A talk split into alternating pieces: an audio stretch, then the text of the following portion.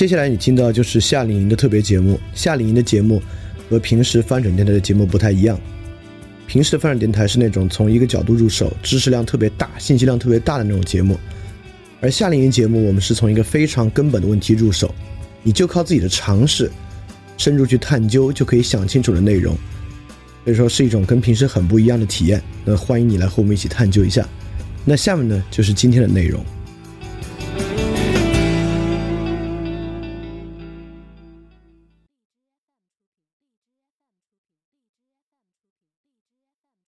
我们开始啊，就是反正我们整个第一周的内容都跟这个好生活啊、良好生活这个东西有很大的关系。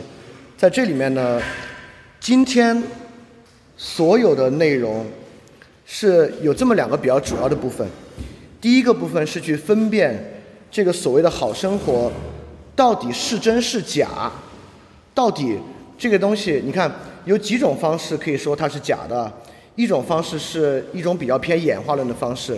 一种偏生物学的方式，你会认为所谓这种好生活的感觉啊，是演化中的一个策略。这个策略呢，帮助我们做决策，它可能只有生存价值，就是相当于它是一个演化的副产品。第二种方法呢，你会认为好生活是个文字游戏，这都是有可能的。那现在其实有一个大前提，就好生活这个 well-being，或者古希腊语他们叫 eudaimonia，这个东西是很久很久的话题了。但这个时代呢，好生活这个话题有一个新的内涵吧。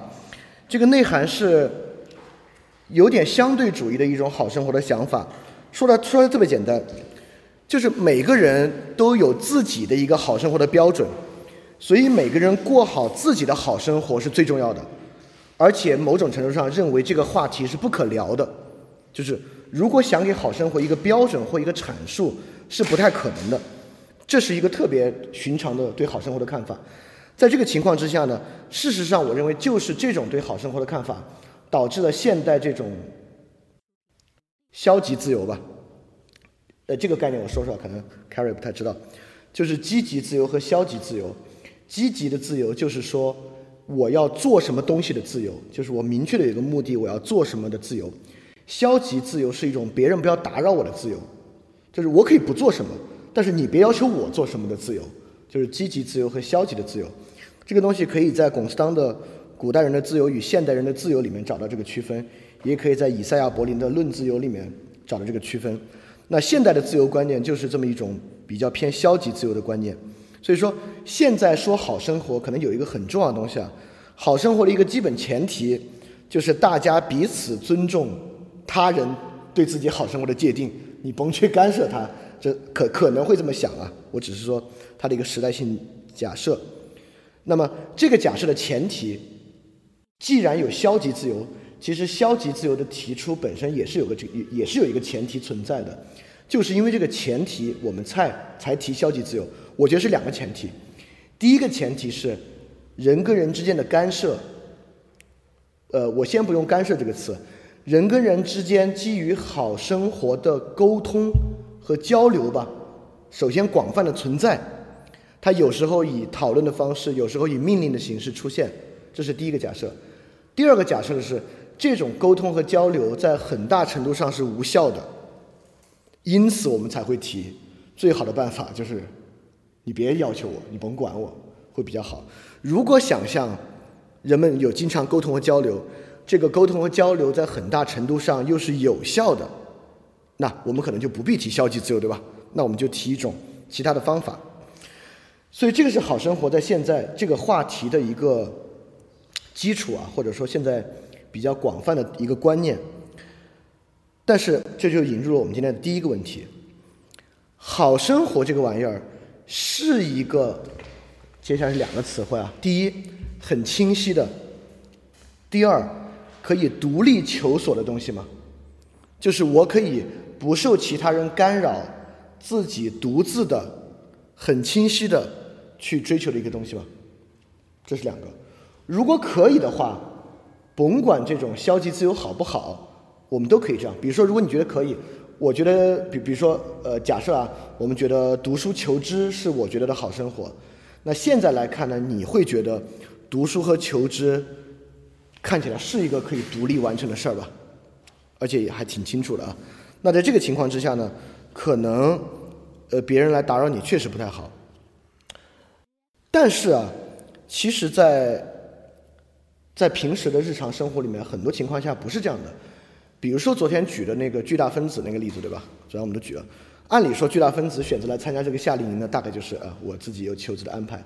但是他妈妈那个绝对是一个对好生活的一个标准，是非功利性的，不是说这个公立单位或者国家机关工资高或怎么样。他用了一个很关键的词是身份，对吧？他觉得那个是跟身份高度相关的。所以说，第一呢，这就是一个被打扰的例子，一个非常典型的被打扰的例子。第二个，除了家庭会给你这样的要求之外呢，那国家对国家的好生活，当然你生活在北京，你对这个有非常强烈的感受啊。他们对于什么是好生活，那满大街都是，天桥上也是啊，大大招牌上都是有他们的一套对于好生活的想象和要求。但还好啊，这套好生活的想象和要求，对于我们这些还在学校里的人，或者在私营单位或者独立职自由职业的人呢，还没有开始真正来影响你的生活。但如果你是教师队伍、医生队伍、公务员队伍呢，那这套好生活的标准已经在实质上向你提出要求和命令。啊，他们现在有你你你们你们知道他们现在有道德教育吗？就是是他们的一种组织生活形式，道德教育，然后里边就会有这样国家对于好生活的定义和要求，然后你个人呢需要去至少在这个道德教育这个课上。你需要体现出对他的尊重和 apply，然后当然会对对日常工作有影响啊。那第三个，这两个都是外部的。那第三个，我想说，我们就说那个清晰性啊，难道自我没有对于好生活的矛盾吗？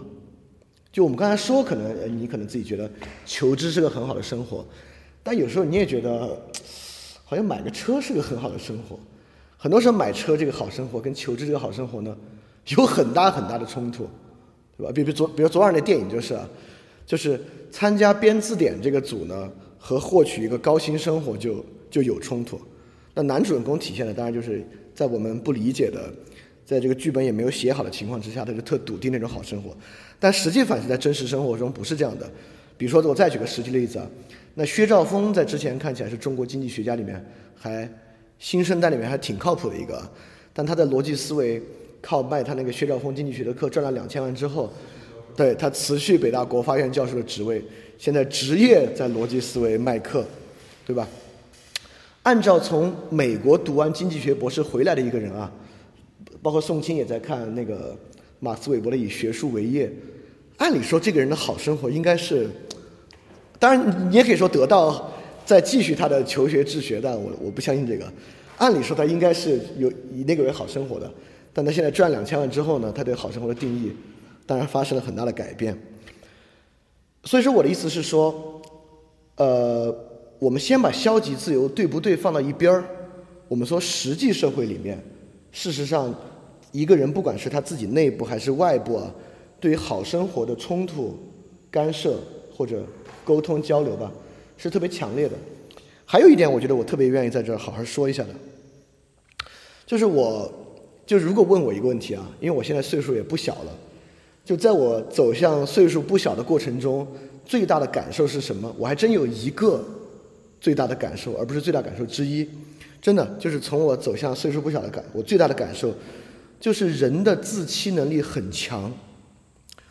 我见识到很多的人，他们向我捍卫他们的生活是一种好生活，我就会觉得我靠，这也能说服自己。啊但是他那言之凿凿，就真信，真相信他做的事情有巨大的意义。就每次看到这样的，我都不禁反省一下：我说我是不是，是不是也是这样？对对，是不是我才是不好的生活？老老觉得特好哈。但现在我觉得应该还 OK，我觉得应该还 OK。但我现在感觉，这个人的自信能力真的很强。一会儿我们会遇到这个问题，就他自己坐着也挺开心，他还真觉得这是好生活。就你该不该去在旁边非说？不是你这不是，你这自欺欺人，这好不好？一会儿我们可以可以说。那么反正说到这儿，我觉得有一个问题慢慢出来了。从这个清晰性来讲啊，我们能够看出，好生活及其标准并不清晰。我反过来举个清晰的，有的东西是不能自欺的，比如说饿这个东西，你没啥办法吧？饿了就是饿了，是真饿呀，你是没法自欺说不饿的。但好生活呢是是可以自欺的吧？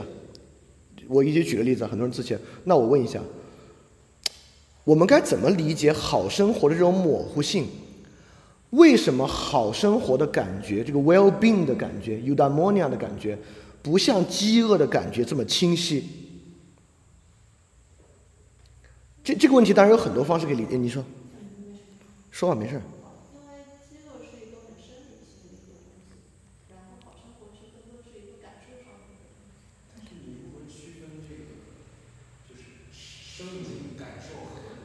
你看，他们会认为感受也是生理性的。比如说，我说另外不说饥饿吧，恐惧感也是很直观的，也挺难自欺的。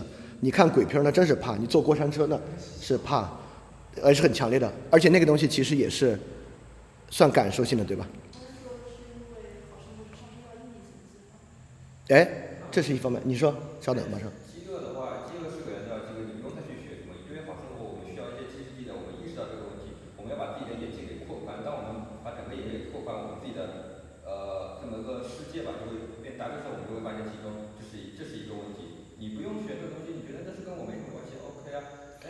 那我我我说，那你的意思是说，知识是分辨好生活的一个基础。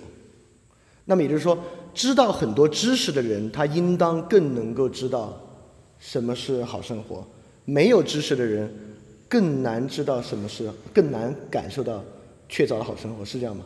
不，这这话并非没有道理啊！就就很多伦理学的理论，当然认为知识跟一会儿我们会说的更细。莫夫，你看，你说。好生活的感觉的模糊性怎么来的？啊，对。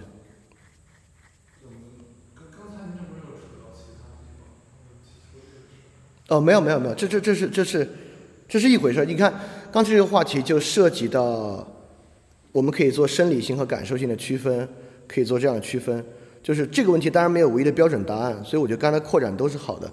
比如说知识，我们。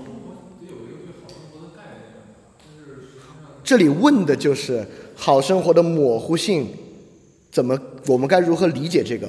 既然模糊性，意思就是说它很难凝结为一到两个概念。这个这个是你说。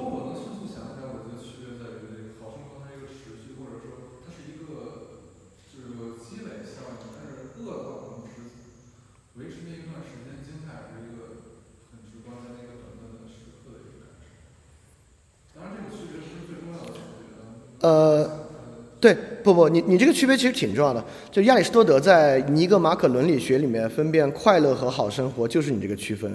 快乐是一个短时间的短暂的感受，eudaimonia 是一个长时间的感受。但我说一个啊，这些都说得好，都说得很好。但我有一个感受，就是为什么好生活呈现出这个模糊性？这个问题跟人为什么可以干坏事儿高度相关。人干坏事儿不是说干其他人认为坏的事儿，人可以干自己觉得坏的事儿。比如说我，我比如我们都有，我们觉得，比如比如我们最近吃饭对吧？我们觉得减肥好，或者甚至我们觉得太过于满足自己的食欲不好。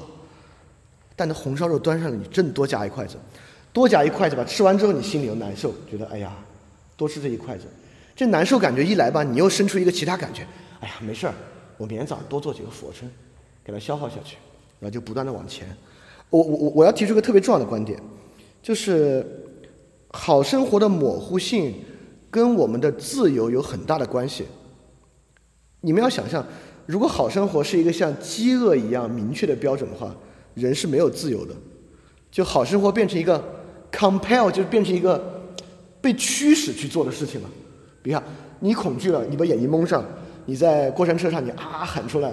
你饿的时候，你满大街找东西吃，或者像像这个像这个 Raven 一样，竟然干出偷窃的事情，对吧？在饥饿的情况之下，就是你被驱使去做，你没得选。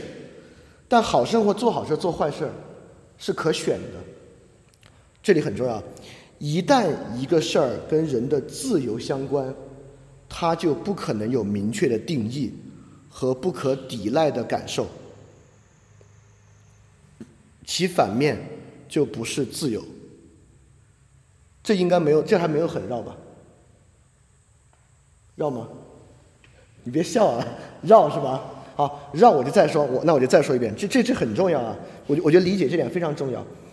呃，我我我我，OK，我从这个问题在其他地方被提出来的方式引入，对基督教有一种批判方式，说上帝既然是全善的，那人怎么会干恶事？人是他的造物，怎么会干恶事？然后基督教就说啊，那是因为自由。那别人接着问，你是自由，你可以这么说。那为什么要给他们自由，让他们竟然可以干坏事？你不给他们这个自由，让他们都不干坏事，不更好吗？对吧？那反过来说，在这个情况之下，就要区分这个东西了。善这个东西，如果不是因为自由而干的，它是不是善？我们设计了一个电脑程序，这个电脑程序在人遇到危险的时候就自动报警，都呃，这个应该不是科幻，现在应该有啊。比如说屋里有火警，啊，别就小米就有这个仪器，在你家装一个探测器。这个探测器在家里面一旦起火，温度升高，它就自动报警。好，我们会不会说太善良了？这个探测器，这个探测器是真是善良。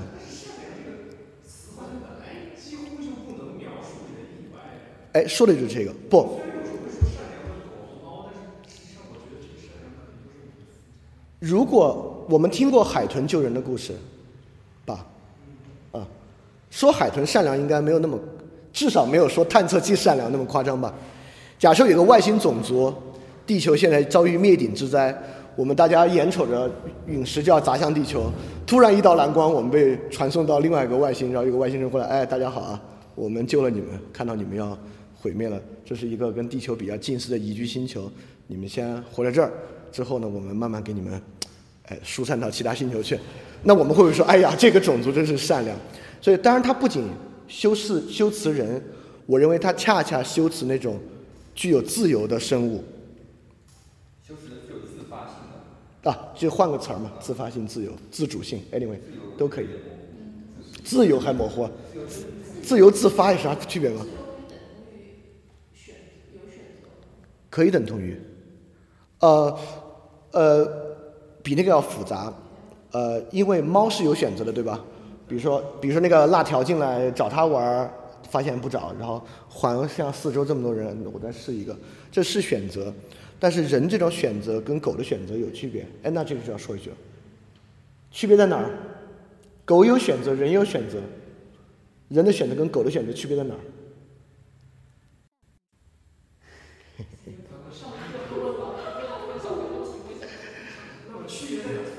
哈哈！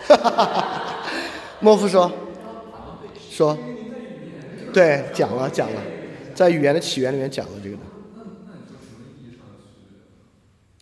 什么意义上的区别？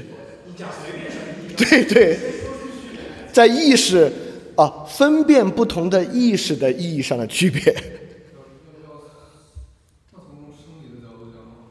不，从可理解的意义的角度上讲。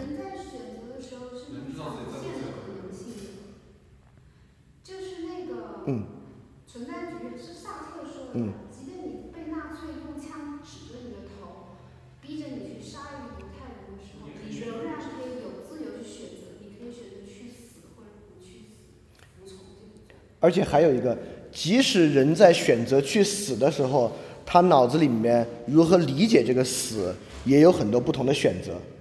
他可以选择说纳粹都是恶棍，我下辈子做鬼也不放过你们。他可以选择。啊，终于要回归天父的怀抱，等等等等。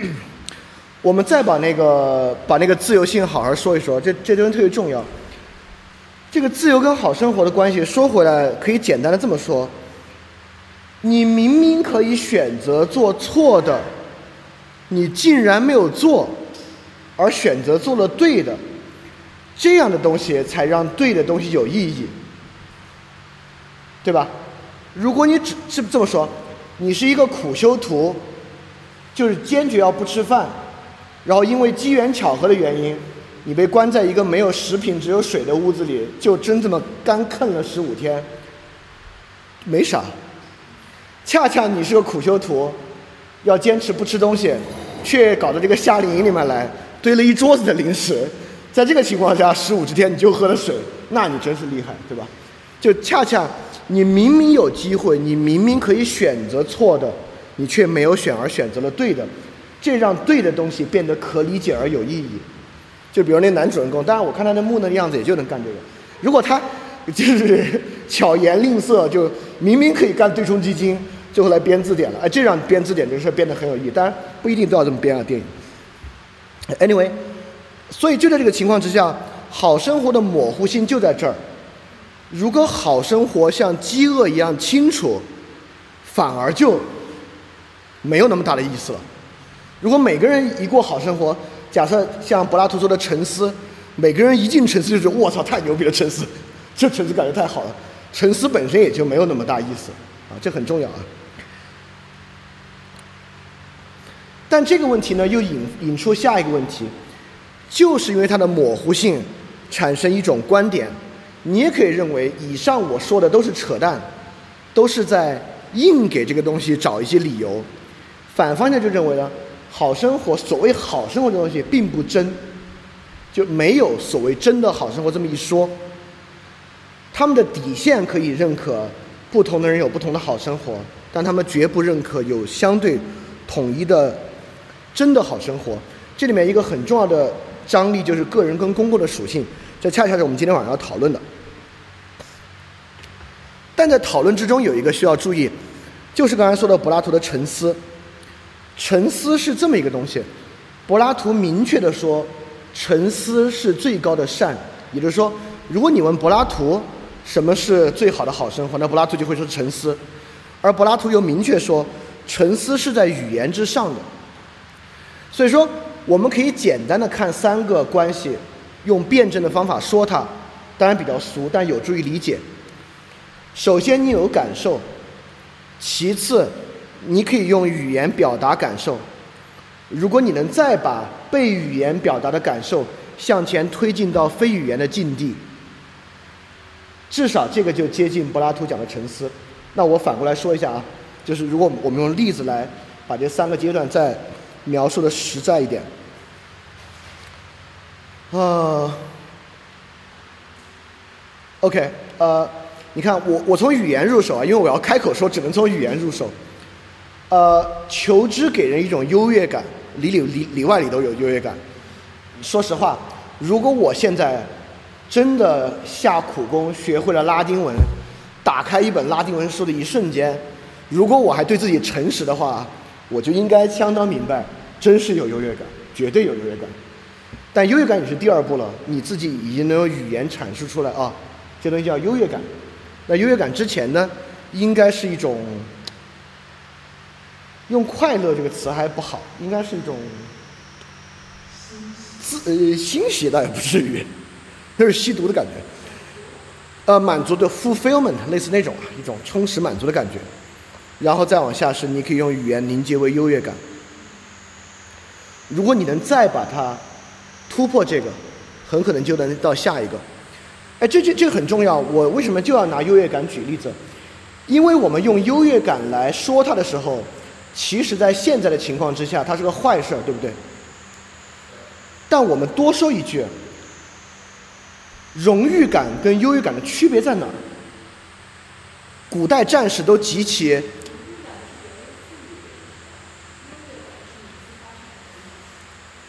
一定需要别人赋予才那将要赴死的战士的荣誉感怎么来？一刀砍死了，我也没有别人赋予我。不，国家这国家给他他自己知道吗？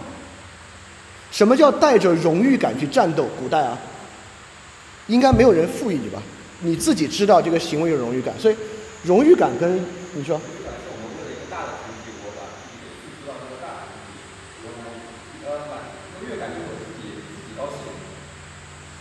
那决斗式的荣誉感怎么来呢？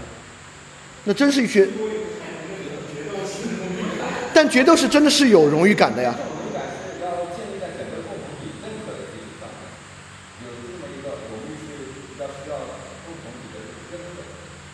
是这样，你看啊，这话说的我觉得是不是不是不差的啊，共同体认可。但是当我们说共同体认可的荣誉感，反过来我们就认为。有个人自觉的荣誉感，而没有受到共同体认可，对吧？啥？你说？啊啊，你说？跟那个应该关系还不是特别大。啊，这样，我我我们不在荣誉感这花很多时间啊。我有点想说的是，有没有可能，荣誉感和优越感是对同一个那个玩意儿的两种语言的凝结方式？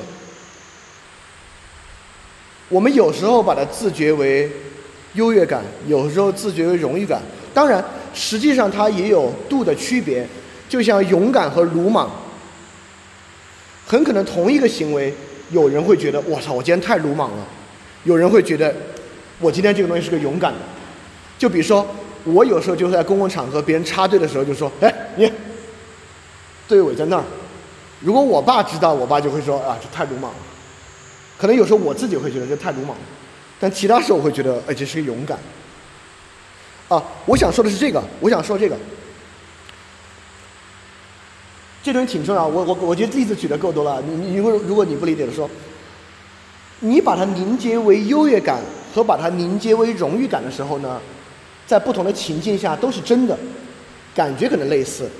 把它凝结为两者呢，都是确凿的，都是真的。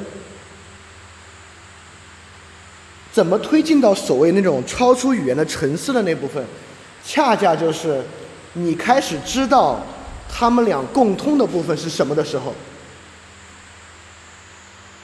我再这么说，鲁莽跟勇敢的例子特别好。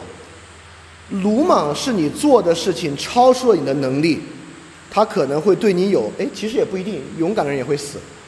鲁莽是，OK。鲁莽会把你置入到没有必要的危险之中，但勇敢的人把自己置入到有必要的危险之中。如果没有危险，也也无所谓勇敢的。你说我捡捡起我的笔，也没啥可勇敢的。那我要笔掉到悬崖边上去捡，那挺勇敢，对吧？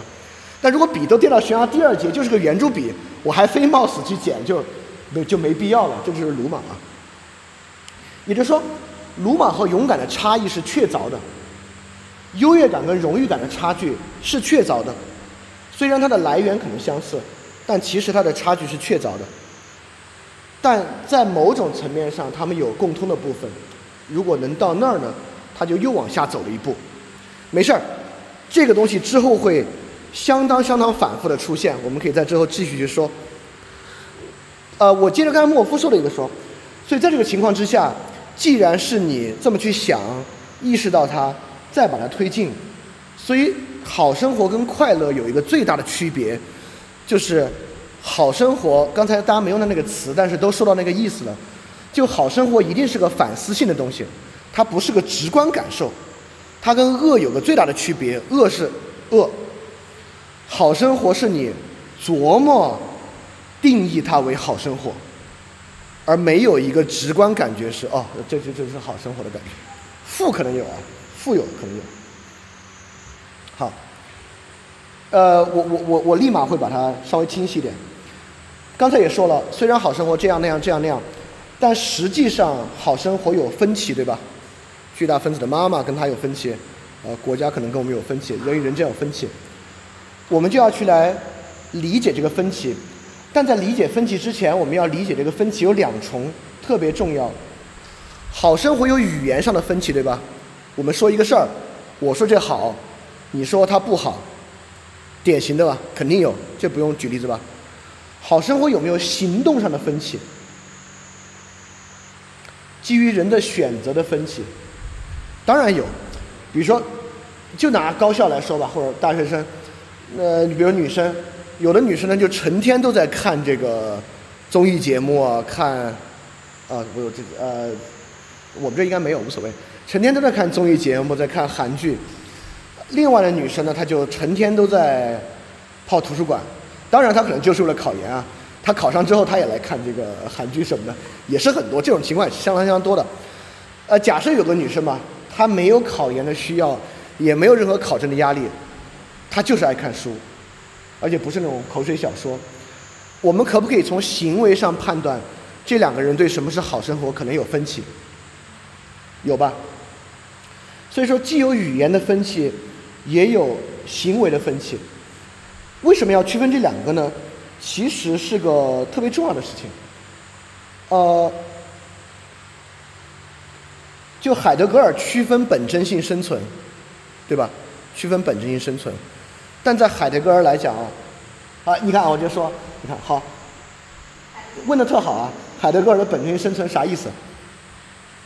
呃，好，他是这个意思啊，这个很有意思。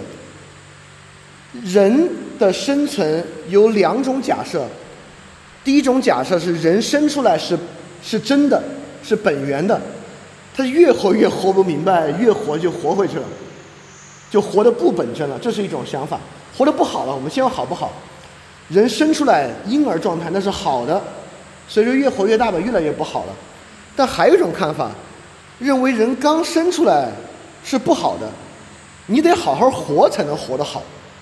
啊，海德格尔呢就更像是后者，就是生出来是隐于常人之中的，是与其他共在的，与其他此在共在的，那是一个不太好的状态，就是此在至实已经沉沦嘛，你得后来好好活才能活得好，你要保持最开始状态嘛，你就一定不好，啊，就说到本真，这叫本真生存啊，你活着活成本真状态，这个一会儿那个 authentic essential 我都会把它分开详细说，但在他的这个定义之上呢。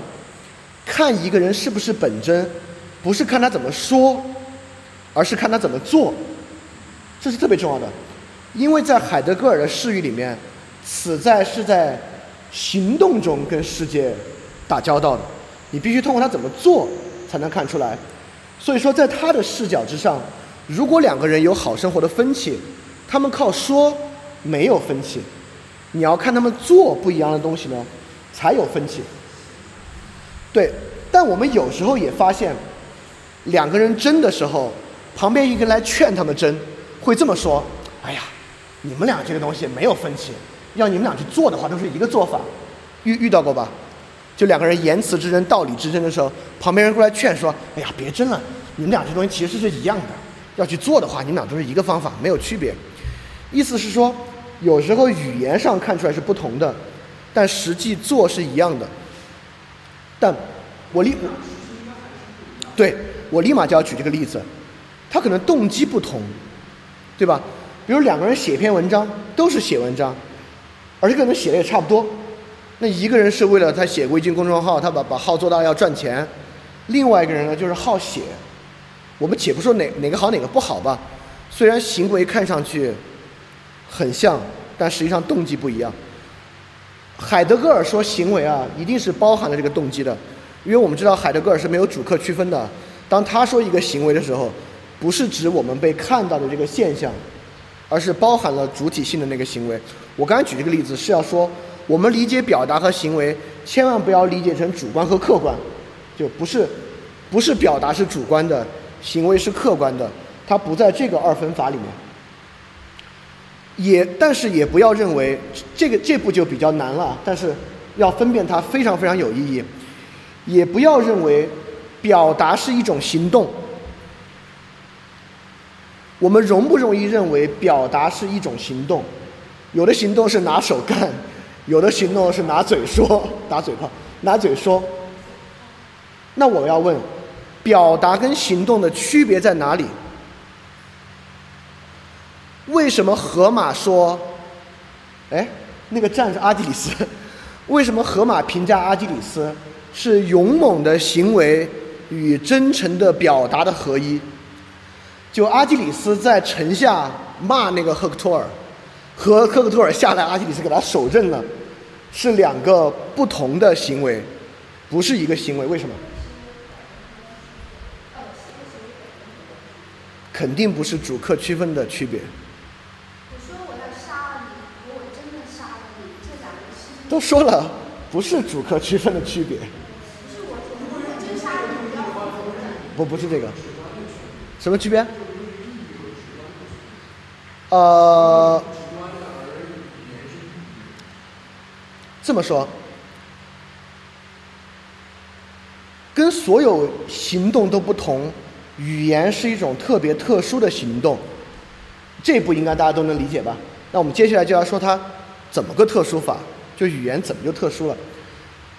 各种各样的学说都都有点在说，为海德格尔说语言是存在的家，意思是说语言是最接近存在的。我们都听说过罗格斯，罗格斯就是语言，就是对话。其实最开始就是语言哈，罗格斯，罗格斯是古希腊语，是理性的一个词，有罗格斯和努斯。我们在第二周会来说罗格斯。今天那个逻辑那个词啊，就是罗格斯的用拉丁文再到英文 logos，就是那个词。现在我们用它说逻辑，在古希腊它就是理性的意思，但它的词源学上的意思就是语言、说话、言谈、对话，是就是这个意思。所以说，我们在区分人的所有行为的时候，区分语言行为和非语言行为，并认为他们俩是特别特别不同的，是有道理的吧？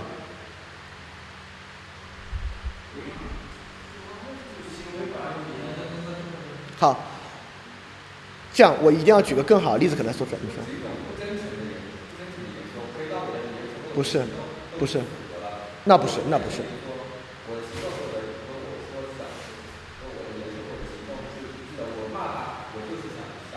还还还还还没有引入到这个地方，还没有引入到这个地方。嗯，OK，我这么说，呃，呃，人在反思的时候，一般是用语言反思吧？你会想，我操，刚才吃那一顿饭，你脑子里面就会过这些字，而且你很难脱离这些字儿去谴责自己，对吧？而且如果你要再往下推，哇，我为什么要？要有优越感，优越感不好吧？你脑子里面就要过这些字儿，啊，当然盲人可能脑子里就过那些东西，手语的人他就过这些手手势，但你得过这些字儿，你很难脱离这个去继续把它推进下去。而这个东西和我钉个钉子，我们去取个快递回来，回去拿个杯子，这是两种非常不同的行为。为什么不同呢？这说得出来了，因为它的对象不一样。语言的对象，我们说的用这样，我们用唯心主义的方法来表达它，会让它更好理解一点啊。语言的对象是灵魂，而行为的对象是世界。在古希腊人看来呢，所有行为都只能作用于月下世界，而语言可能能够通达月上世界，能通达永恒。啊，大概可以这么理解吧。人类的所有超越行为。都有语言在后面做支撑，这这大家可以理解吧？那我们用不太唯心主义的方法来说它，也是可以的。但你们得容我先想一想，我看看怎么讲会讲得好一点啊。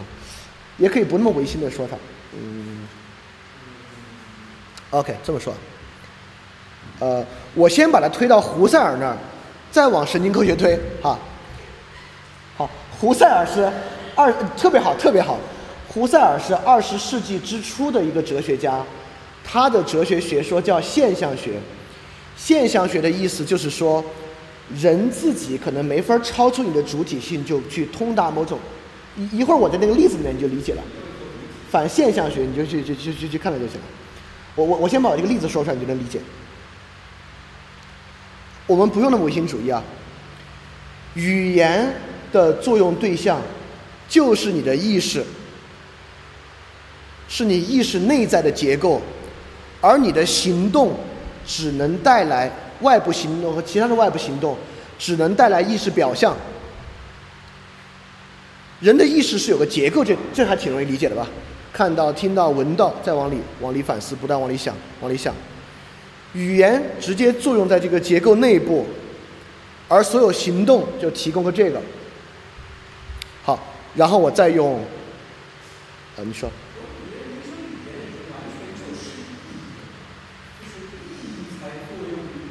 你说的对，语言就是意义。语言，啊，啊就不纠结那编字典到底有没有时代性和永恒性问题。哎，对，反正字典 OK 了，字典 OK 了，对，对对对，你你你就你要照顾一下全球华人观众，他们没跟我们一起看电影，听不懂这个梗啊。其实没有全球华人观众，是开玩笑的。这个 OK，OK，我我我接着说啊。我接着说啊，呃，就语言是不是意义这个，我们第二周可以再聊这个问题。我再把它推到神经科学，可能会让它更清楚一点。我们都知道，你在做一个实际行动的时候，你要调动的，你包括看你你自己要调动的，更多的是那个感觉的皮层和运动神经的皮层，大概在右侧颞顶胶，就类似这些位置，是你的运动皮层。而语言的皮层，我们过去认为语言的能力在这个布洛卡区啊、韦尼克区这这左左左边两个区，当然右撇子就会在右边。但其实现在逐渐发现啊，这两个区域出问题的人，只是表达有问题和听别人说理解有问题，不会让他变疯，不会让他失去意识，他自己。如果不跟别人对话的话，正常工作都可以，写可能有点问题，但他自己的意识是明确的。我们不能说这个人丧失了所有语言的功能，对吧？我认为，如果一个人丧失了所有语言功能，就会疯，就是至少在我们看来，那就是个疯子。不会，就会 totally lost control，啊，对，也也就是说，现在我们逐渐认为，真正的语言能力是。全脑的，尤其是额叶这些东西，都跟它有很大的关系，所以跟行动其实我认为区别是很大。啊，对，是一个全脑分布的东西。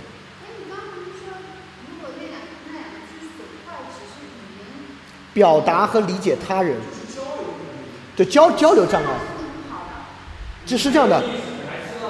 这个问题很有意思，当一个人用语言和你交流形成障碍的时候。你很难判断，你很难从现象上判断。他这个可以啊，你找一个阿拉伯人跟你，他完全没有办法进行交流，但是你们俩都互相。哦，对，对，所以你看，你们俩靠比划，包括靠买东西，他给你指五块，五块你就知道哦，他是 make sense 的，他脑子里是清醒的，对吧？就这种人，这些东西都能干，就拿五块买个五块东西都没有问题。但你让他把话写出来，就是颠三倒四，那是另外一回事了。啊，所以那两个区域其实只是表达和理解他人的语言会有问题，但自己是一个清楚的人。好，说回好生活还是越绕越远了，还是要绕回来一点。说回好生活，虽然可以在好生活我们从行动上看到其区别，也能从语言的言谈上看出其区别，但正因为语言的特殊性和好生活是个反思性的感受，而不是一个直观的感受。其实语言上的分歧比行动上的分歧要更根本。刚才说了半天，其实最后是想表达这个，而而表达这个往下呢，我们接下来主要来讨论分歧，是讨论语言上的分歧，是不是绕有点远？刚才啊，哎，anyway，大概是这么个意思，这应该还还还能接受吧？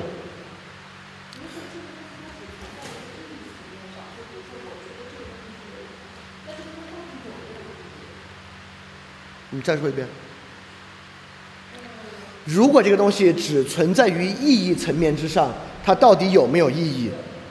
从语义上，它当然有意义。如果仅仅从语义上来讲啊，它都存在于意义之上，它不得有意义吗？但我明白你这话的意思。我我想举一个例子，来说明它有意义。呃，就是崇拜神，崇拜犹太教系统意义上的神。究其根本，或者说，你像马丁路德的，好，我我我说一下，马丁路德宗教改革是这样的，在，这个你知道是吧？我讲一讲，我讲讲，在马丁，我就很简单就能讲出区别。在马丁路德宗教改革之前，天主教认为神父教会有特殊的权利和神力，只有通过他们你才可以得救，通过他们呢就要通过一整套仪式啊、捐献啊、赎罪券啊才可以得救。马丁路德改改造之后呢，每个人近乎于可以自己当僧侣，你可以自己就可以通达神，就可以得救。所以说我刚才要说的是，在马丁路德的意义之上，在马丁路德的这套观念和语境之下，相信基督教近乎于刚才 Raven 说的，仅具有意义上的的。你刚才怎么说的？不是语义上的。他说，如果这个事儿只有意义上的。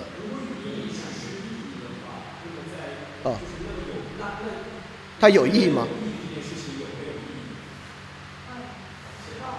哦，哎哎哎，anyway，你看啊，刚才这个就是，就是究其根本，马丁路德式的新教，就近乎于一个没有实质的纯粹可以个人自己在脑子里面就可以完成的东西，它有没有意义呢？这个问题问的特别好。在这样它仍然有意义，是因为这么搞的人啊，还相信天堂和地狱的存在。我这么搞一通，虽然对于我活的这几十年屁影响也没有，但死了之后呢，可是要上天堂下地狱的。这个问题问得好，这问题就是尼采的问题，这就是这么说，就这个意思。当我们合谋杀死上帝之后，可以问还有没有好生活这回事儿，是可以这么问的，就是这个意思。如果好生活就是一个高度语言相关的反思性的意义的东西，干嘛？啊，一会儿就要问啊，但是它在它的经济学上和政治学上有很多意义啊。一会儿我们的下一部分会说很多学科怎么看好生活问题，其实某种程度上在会。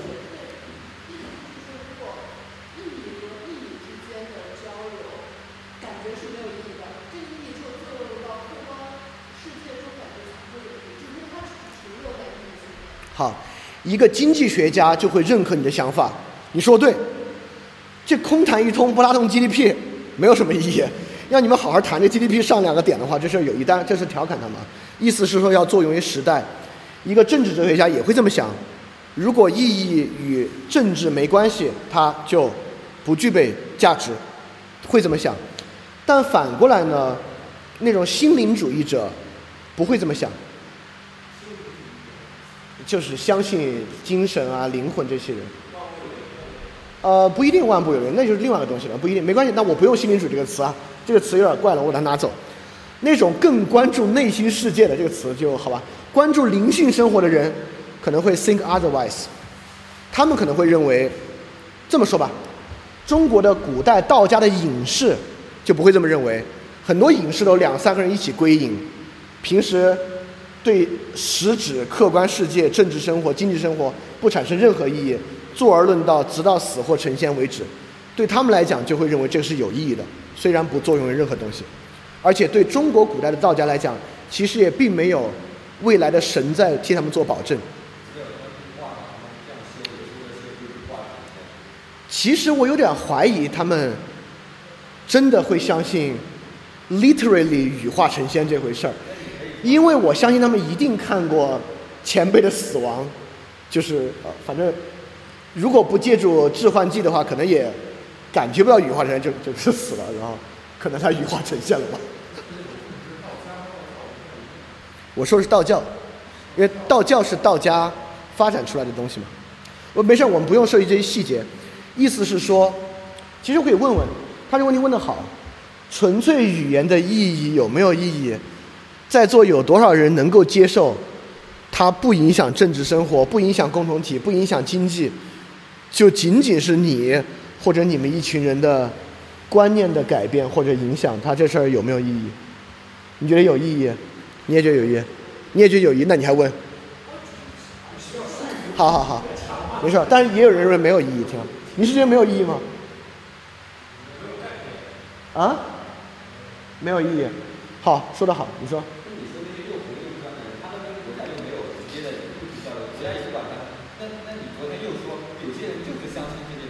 你看，你把这种话说，增加我剪辑的难度，我一会儿就把这句话删了。没事，你说，就是我我主要还是顾这个教室啊，就是我会剪辑，没关系，你说。啊。他真信。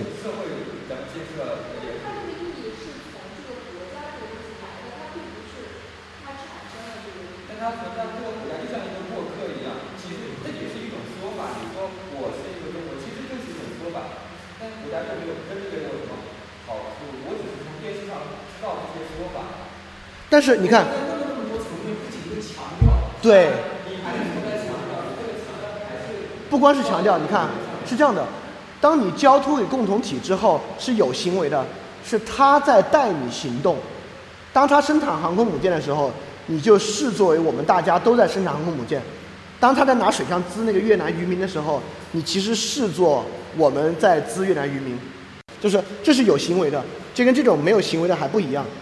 恰恰这种东西跟共同体的关系很大。这么说吧，有没有脱离行动的共同体？政治共同体啊？没有吧？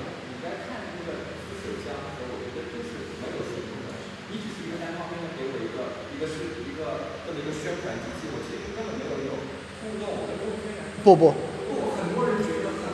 对，哦不不，这是第二层分辨了，这已经是第二层分辨了。这我们可以说，他们觉得这个东西带来意义有其虚假性啊，这是第二层分辨了。但第一层有一个事实我们可以确凿，就是第一，他们确实觉得有意义，不然他们天天去骂干嘛，对吧？第二层，在融入共同体之后，他们会觉得有人在带我行动。这个东西其实，在体育运动啊、体育崇拜和偶像崇拜里面是很广泛、很广泛的，包括网络主播打赏，特别是游戏主播，是其实是很广泛的。你可以说这没有虚假的部分，我觉得说的也对，它就是有虚假的部分，这是一会儿可以分辨的。但是在分辨之前，这个基础是可以说对他们来讲是有确凿性的行动存在的。呃，分辨的东西我们一会儿会说。你你有什么要说的吗？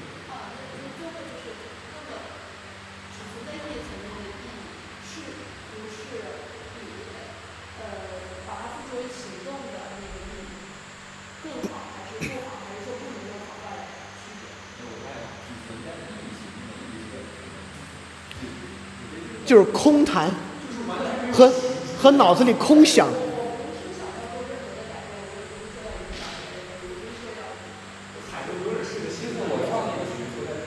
那不是海德格尔的闲谈啊，肯定不是海德格尔一的闲谈。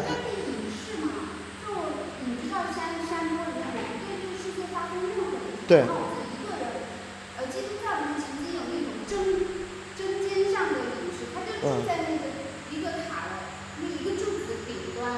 这种为印度教多一点。对，印度教多了，一就一一站三四个月，就恒河边有一个人，就是他的修行就是，只要在他醒着的时候。就举起自己的右手，这是他的修行。也可以两三个影视一起交流，就是但是就没有实际行动。这样，你你这个问题问的好，就接下来会涉及我们讲到这个再接着说。这样，我我们在这个地方停的有点久了，我们往下之后我们可以再广泛的讨论都没问题。因为说到这样，你看，现在我们停到这个点上了，所谓好生活呢？现在有没有这个好生活有没有意义？一会儿再说，就是涉及到真不真的部分。但至少现在我们着重去谈那种语言上的、意义上的分歧的好生活。再往下，这个东西我们日常语言一般把它称作价值观，对吧？啊，我们一般把这个称作价值观，就是我们有价值观的区别。价值观指的就是这种抽象程度比较高，啊，就是形式感比较强、实质性比较少那种东西啊。我我们一般把这个称为价值观。这就说到刚才那个隐士一个人上山归隐和几个人上山归隐的一个问题了，也说到你那个问题。好，既然这个东西是语言的意义的，跟外部世界可能关系不大的，你非跟别人聊，要让别人知道，写成书拿给别人看，别人骂你你还不高兴，是为什么呢？你看。会不会有人特别好跟人聊价值观？对，特别是我们这群人应该 最容易理解这点，对吧？我们或多或少的意义上就是这样的人嘛，啊。我们也知道，比如说我们昨天晚上聊黑板上聊那些，其实对真实生活有非常间接的影响啊，但其实影响是特别特别小的。对现实生活的影响，对实际行动的影响并不大。对，不光聊，包括你自己的脑子里琢磨，他去想，对现实是影响并不直接，并不大。那么人们为什么还喜欢互相聊，还觉得它很重要？这里我要问一个问题，这这这这这是个设问句啊，再往下是真正的问题。为什么这种基于语言的好生活受到他人的认可和承认，并且影响他人这么重要？像这个道金斯说的这个文化迷因一样，但文化迷因是个比喻啊，它还是要靠外在形式传播的。但为什么人会觉得好？为什么自己琢磨明白不够？就这么简单。这个问题就是，为什么好生活这个话题，透过这些行为，我们能够得出一个结论：自己脑子里琢磨明白不行，少数人行，就一个人的影视行，大多数人不行，非要跟人聊，非要得到别人的承认、认可，影响他人，为什么？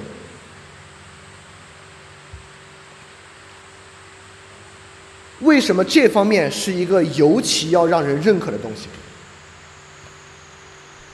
我不好意思，我再多说一句啊，你很多其他东西都未必需要别人认可，比如说你钱多，隐形富豪多了，不用别人认可，自己花钱花爽，自己心里明白，对吧？但是，一旦这方面，比如说马云爸爸觉得自己有开始有智慧了，那就就就就就这东西非得让人知道，他憋在心里肯定难受，得得讲，你说为什么？呃，我是这么理解，我是在我自己看来，我认为我一把同时当一种价值价值观，这种价值观什么？这种价值观就是对于你自己整个世界的一种一种，你要把这种哲学，你要什么去学学，别人就会把哲学带给你，让然后逼迫你，让你这样来理解世界。就算你的环境物体一点都没有改变，但是你这个理解的方式方式有方式有改变，所以说你这个东西就完全就不会知道你整个人了。就是海德格尔说的，说世界就是整个时代的时代，世界就是时代，你看啊，时代不是世界，世界就是时代。此在此在是这个意思，就是人，就是等等价为人，他是一种特殊的存在者，只有这个存在者理解和领会存在，他把它称为此在，但其实说的就是人。哎，但你有没有觉得你刚才那句话很有消极自由的意味？没没有，但是时代同时也是跟世界打交道的，他不断的在，他会不，不是后面这句话，就是就是前半句，如果我不学的话，别人就要把他的强加给我，因此我这不是，对，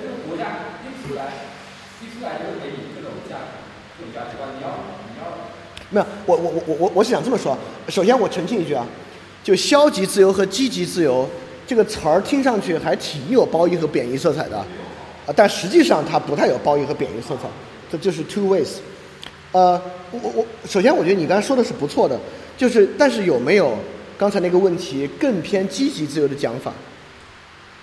就凭什么好生活这玩意儿就这么需要跟他人沟通？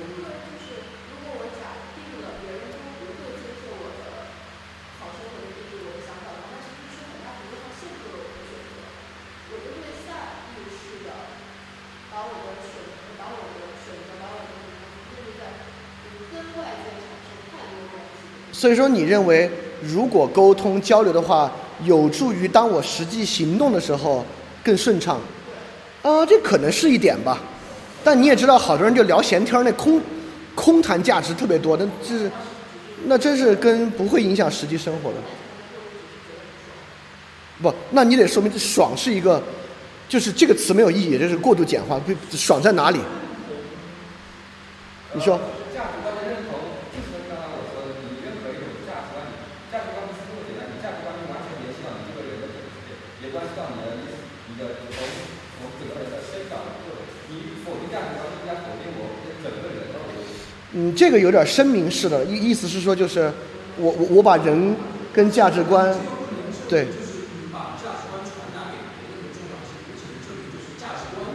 对，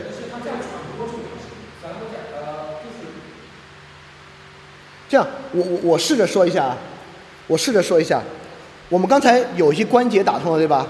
意义、语言、好生活，这三个好像打通了，对吧？现在我们要问的是，就怎么这么好讲，怎么这么好交流？我们来看语言，没有交流哪有语言？我们人类不是先发明了语言，有一个人他发明出来，然后他去教别人说，哎，我教你一套，我们俩以后可以按这个来说。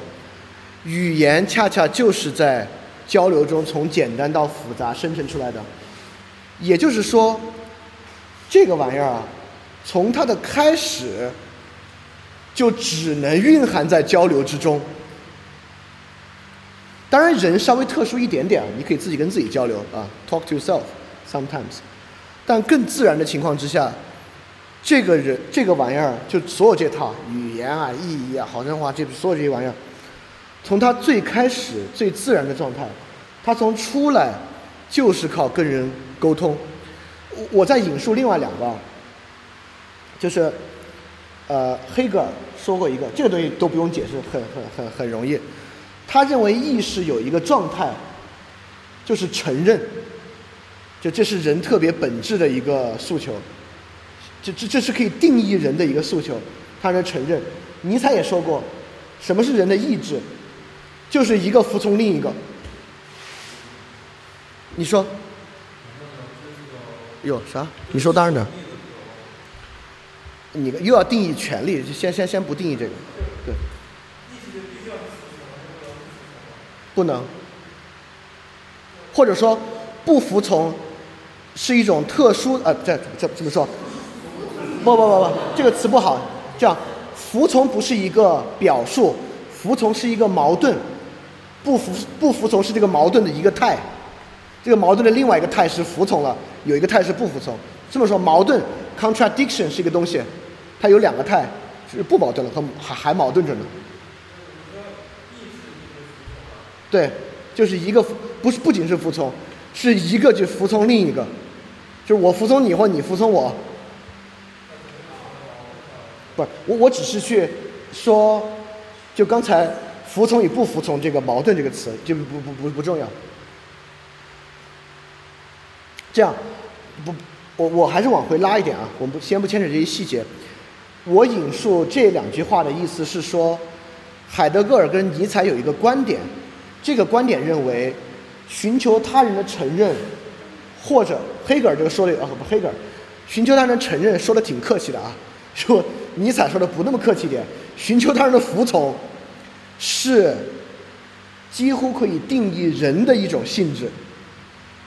我们可以这么说，人就是干这个的。对，exactly，可以可以差不多，因为权力、政治权力这这这个词 “power” 这个词汇，呃，可可以可以，权力这个词是对的，只是就是我们如果有一个词，就就就暂时不引另外一个，就先先。就先说着它，就先说着它，就暂时不引另外一个。对。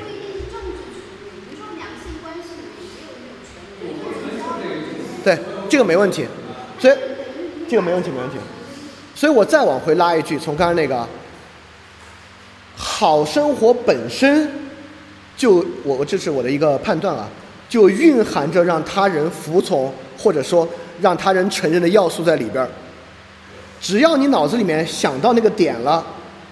你就得跟他人说，你就得表达出来，这是人，这东西得说。你看，消极自由，你别烦我，我过我的生活，我有我好生活的价值。每个人有自己的，我们彼此尊重，不要烦，是这种斗争的一个特殊形态，是我们达成个共识。先别斗了，我们能各过各的就先各过各的。但你看，即便洛克提出这个这么长时间。在实际生活中，我们做到这个了吗？对，没做到。我而且我认为做不到。我们做不到彼此达成协议，各过各的好生活，每个人有自己好生活的方式，彼此尊重。能达成共识的达成共识，达不成共识的互不干涉，做不到这个。啊，在呃，而且如果真的最后想办法做到了。其实你就剥夺了这个东西，它就不存在了。我说个更根本的，对，也就是说，如果我们把每个人装在一个隔间里让他自己生活的话，就没有好生活了。就是你即使给他再多书，给他玩具，给他他他想要的东西，不存在了。当他无法跟他人来这么搞的话，就没有了。我说另外一个，就是神经科学研究人在获取承认时的脑区活动，这个挺确凿的，对吧？实验心理学是有办法设计一个实验，在里面强化承认、被承认关系的，特别跟权威啊、专家有关，这种承认对他决策的影响是有的。这个玩意儿直接表征在纹状体，纹状体就是，我可以给你们看一下，这个还是可以一看，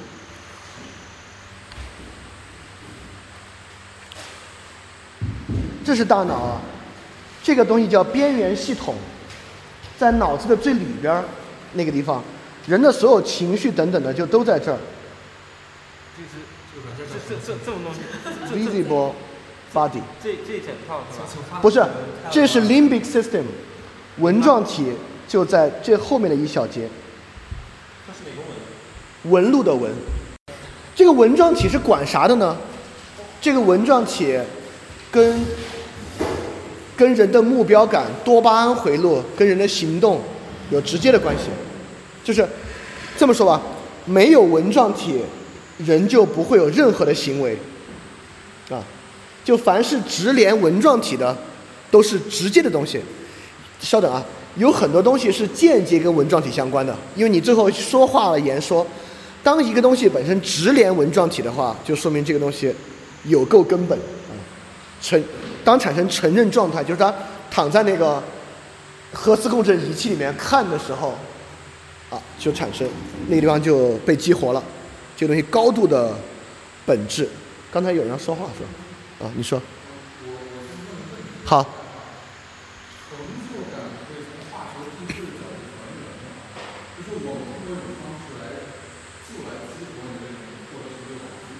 你看啊，如果神经科学家呢不用这个词，他们会用目标达成感，因为成就是目标达成再往上的那个玩意儿了。目标达成，哦，目标达成当然是可以还原的啊，就多巴胺系统嘛，就是目标达成的还原，还不是啊，多巴胺是目标的改变。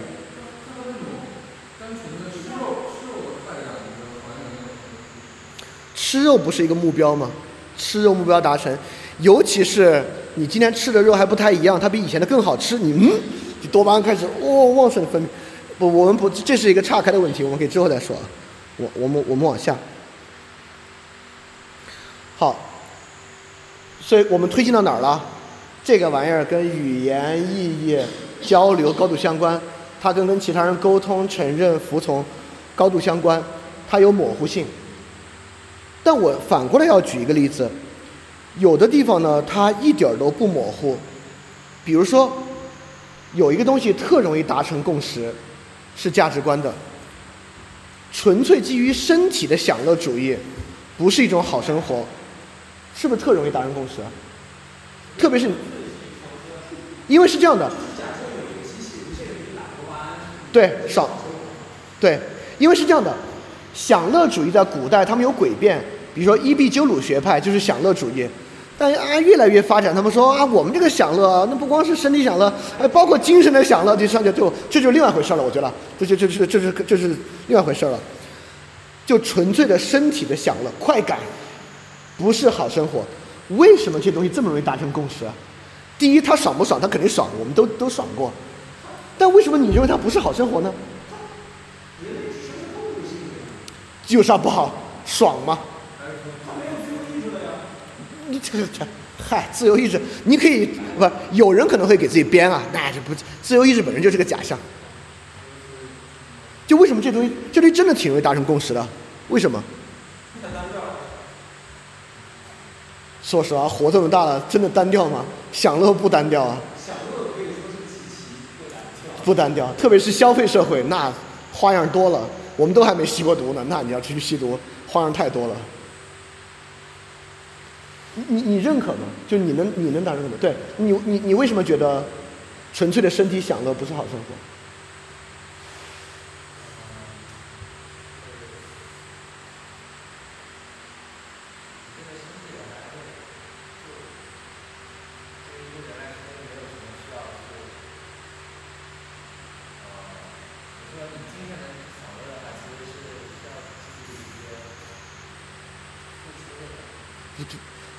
付出为什么一定好呢？我说一个会不会这样啊？呃，你说。哦，那不，因为很多人也认为那意义为什么是必要的？我认为是因为我们都体会过快感的快速消退。我我认为啊，你们可能可以不认可，我认为至少我体会过，无数次的体会过，快感是一个多么易逝的东西。哪里有不消退的快感？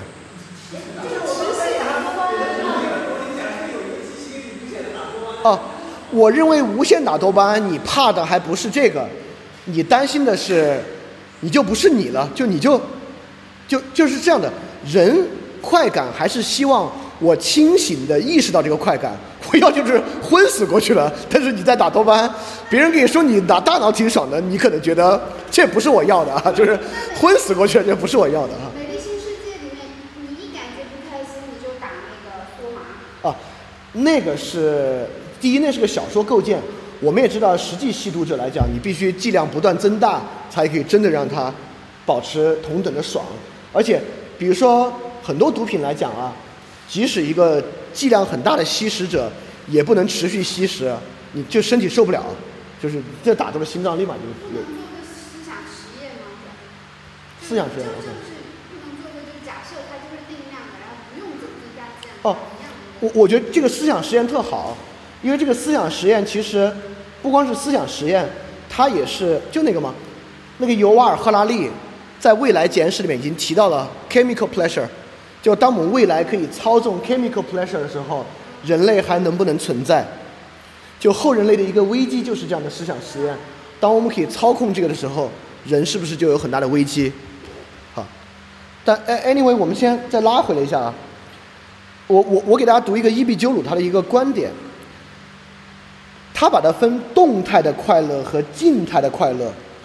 动态的快乐呢，就是你吃红烧肉啊，它就消退了；静态的快乐就是这个动态的快乐满足之后，你的平静之乐啊，就是进入到一种满足的状态，平静之乐。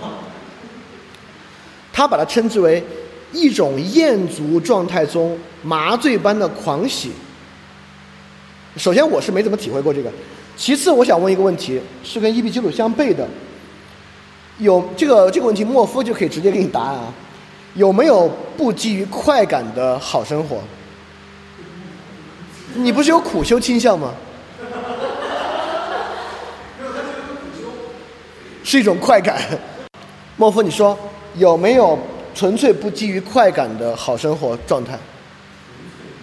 就是完全没有快感，但是你可以打保票的跟别人去安利，促使别人承认和服从你，这是好生活。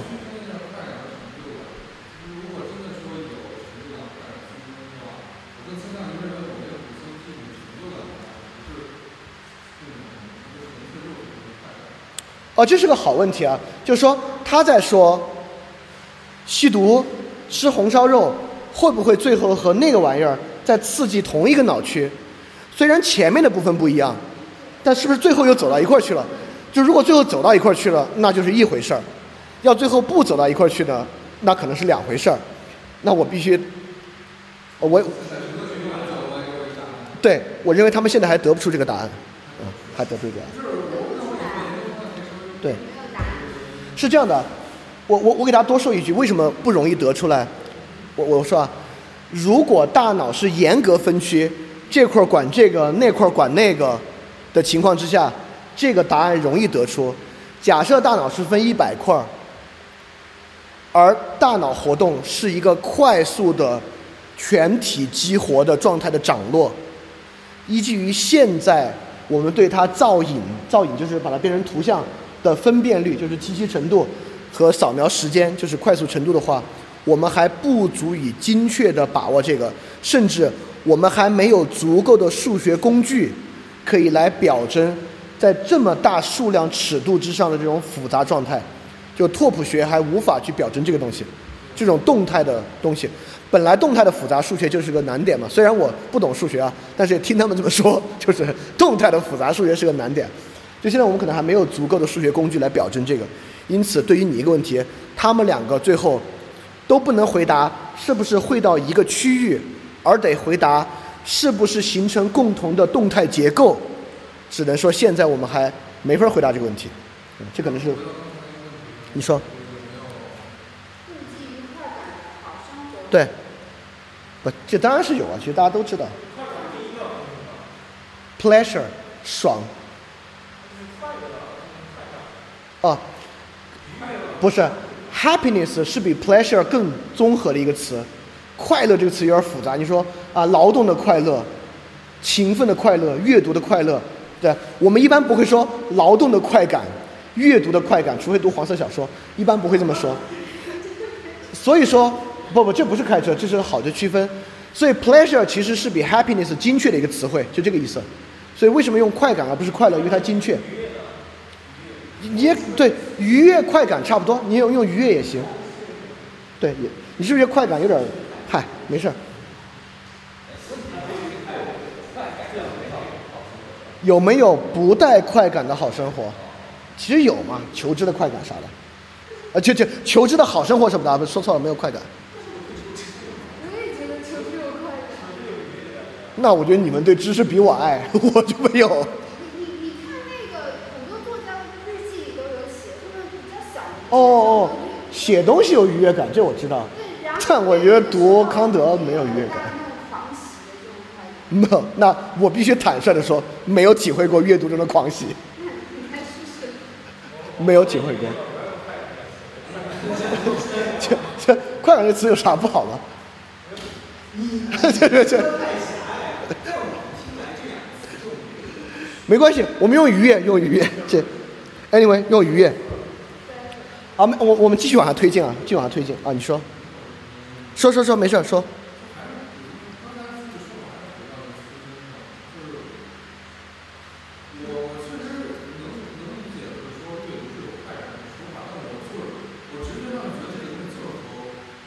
吃红烧肉是一样的。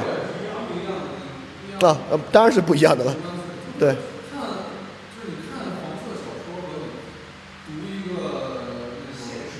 你看，我们这么说啊，会你我们分三个看黄色小说，吃红烧肉，不不，这很好。看黄色小说，吃红烧肉和读康德，假设你们都有快感，又不快不就就这仨就行。前两者是不是更像？虽然第一个和第三个就是读，但是第一个和第二个却更像。就看黄色小说和吃红烧肉，远远像过看这种书和看康德，对吧？是吧？来特别快，哎，对，其实就刚才那个，那两个是是生理性的直观感受。读康德，我不知道你们狂喜是咋来的，反正我可能没想那么深，但对我来讲，当然会有点觉得挺高兴的，那都是得反思才行。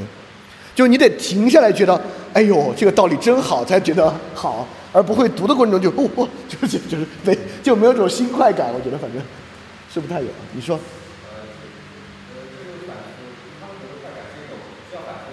对。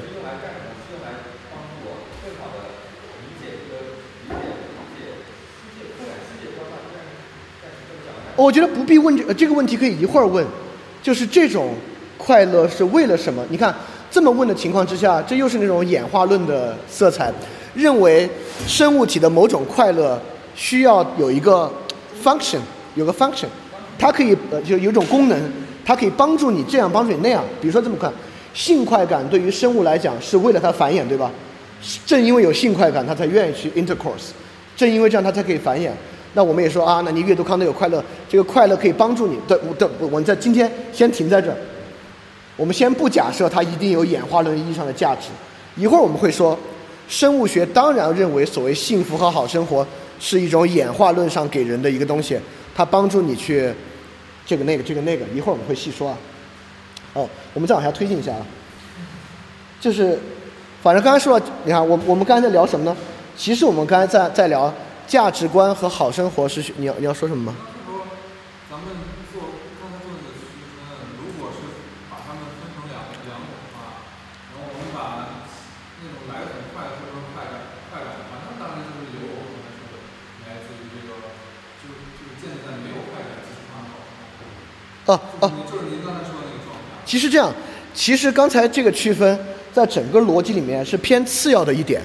只是在说享乐主义不好，为什么如此清晰的一个副话题啊？这个副话题最后的 conclusion 是我正要说的。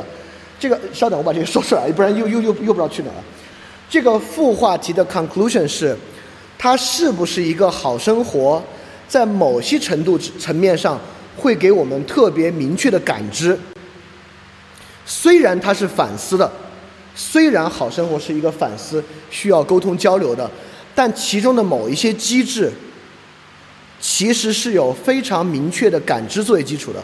我是我其实是要说的是这个，啊，这个是 OK 的吧？应该是吧？就是你说，啊，没有说，我看你要举手，你说。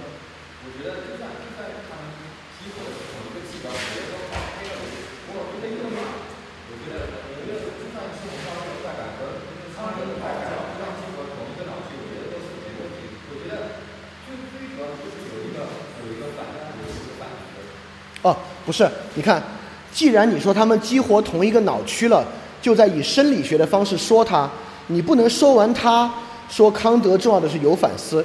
如果他真的激活同一个脑区，说明反思也在激活那个东西。如果反思激活那个东西跟红烧肉一样的话，我们就能得出一个结论：反思没什么大不了。真的，我们如果真的是一样的，我们一定会得出一个结论：哦，我们一直觉得反思这么牛逼，结果他妈跟吃红烧肉的快感是，最后是一个形态。那我们一定会觉得，那反思没什么大不了。不不，你看，对实际上这个问题中反思，它它根本就你看。假设这个有反思，你看，假设这个有反思，而红烧肉没有反思，最后如果是还原到生理学上，它就绝不可能以同一个形态激活同一个脑区或同一个脑的状态。就如果真的，如果反思实际有这回事儿，有这回事儿叫反思，而这玩意儿红烧肉没有，而好生活有的话，那反映在大脑的形态和大脑造影上，它就一定有不同的现象，它就绝不可能还原为同一个现象。这个就是一会儿要讲的生物学的还原点，这个一会儿我们再说啊。我我我得稍微推进点啊，其实其实刚说到特别早的部分已经过去了一个半小时了，大家有有啊对，OK。呃，这里这边我要问一个问题了，这个问题仅仅是，仅仅是一个大家给出一个态度就行了，这态度往下我们继续往下说。所以说，在基于刚才所有这些基础之上，语言、意义、好生活、跟他人沟通、服从，有的时候这玩意儿有明确的感知的基础之上，你们认为好生活或者一个人的价值观有没有对错之分？会不会有？会不会有人的价值观就一定是错的，或有人的价值观一定是对的？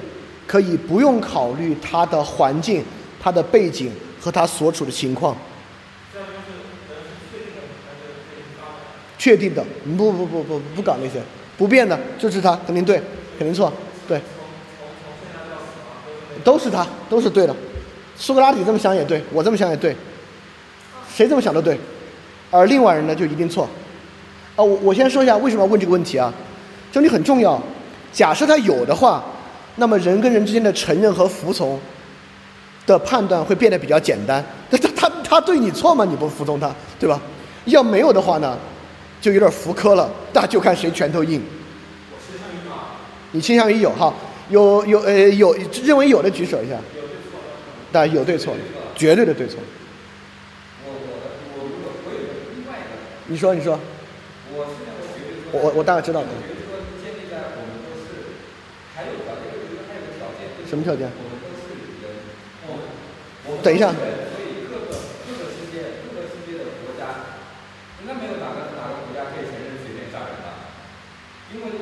其实不不，不，你看你看不不，你这稍等，你这个问题问的不对。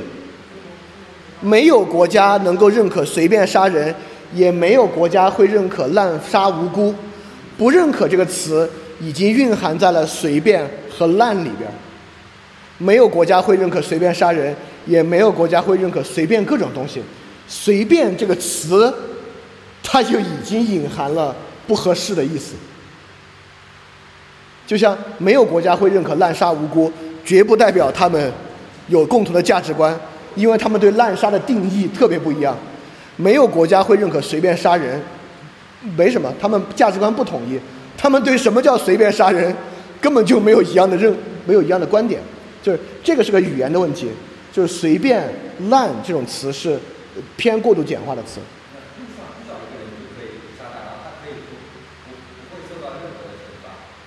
就有一个电影叫做《人类清洗计划》，就人太多了，所以他们会定义某一天晚上为 Hunters Night，在社会上以弱肉强食的方式清洗人口，在那天晚上你就算就是。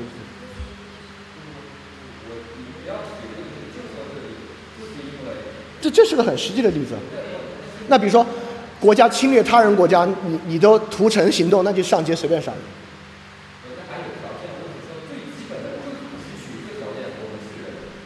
我认为说我们都有，我们都有有意识，只要是有意识已经存在着，那么只要对外星人也可以，只要它已经存在着，我们都可以认同。认同什么？随便杀人。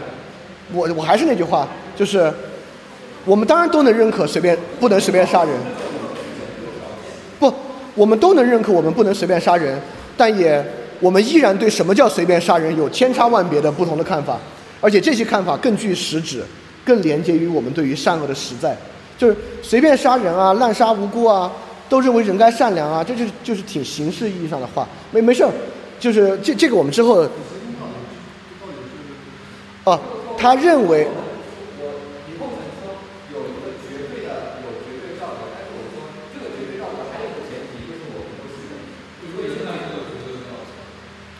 作为有意识的生物来源绝对道德，当然是这样的。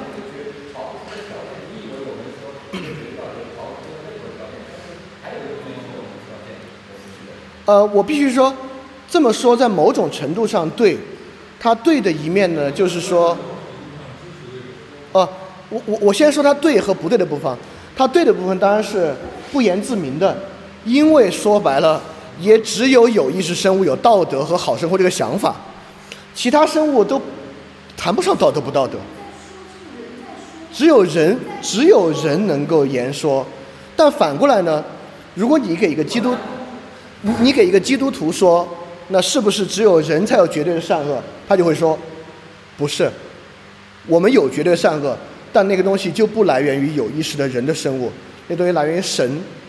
你给一个佛教徒说有没有永恒的好坏？佛教徒说有啊，那他也会说这个东西不来源于有意识体，而来源于什么？怎么会是业呢？来源于规律嘛，就佛教相信一套规律嘛。来源于四圣谛，就是就类似这样，就经灭道，对。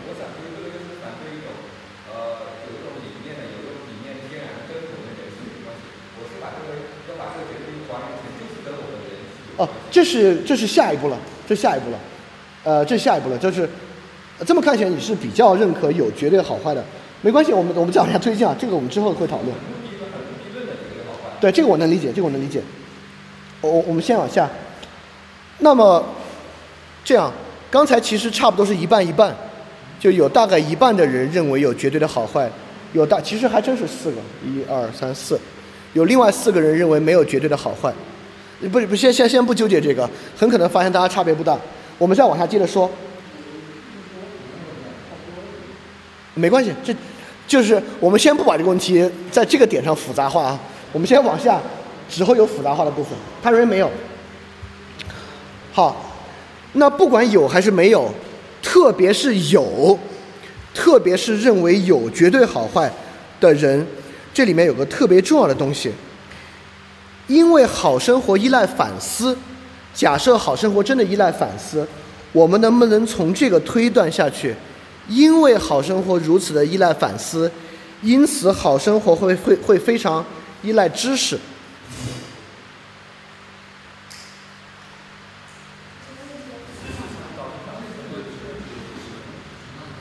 去 knowledge 不不不不知识，能够凝结为语言的知识，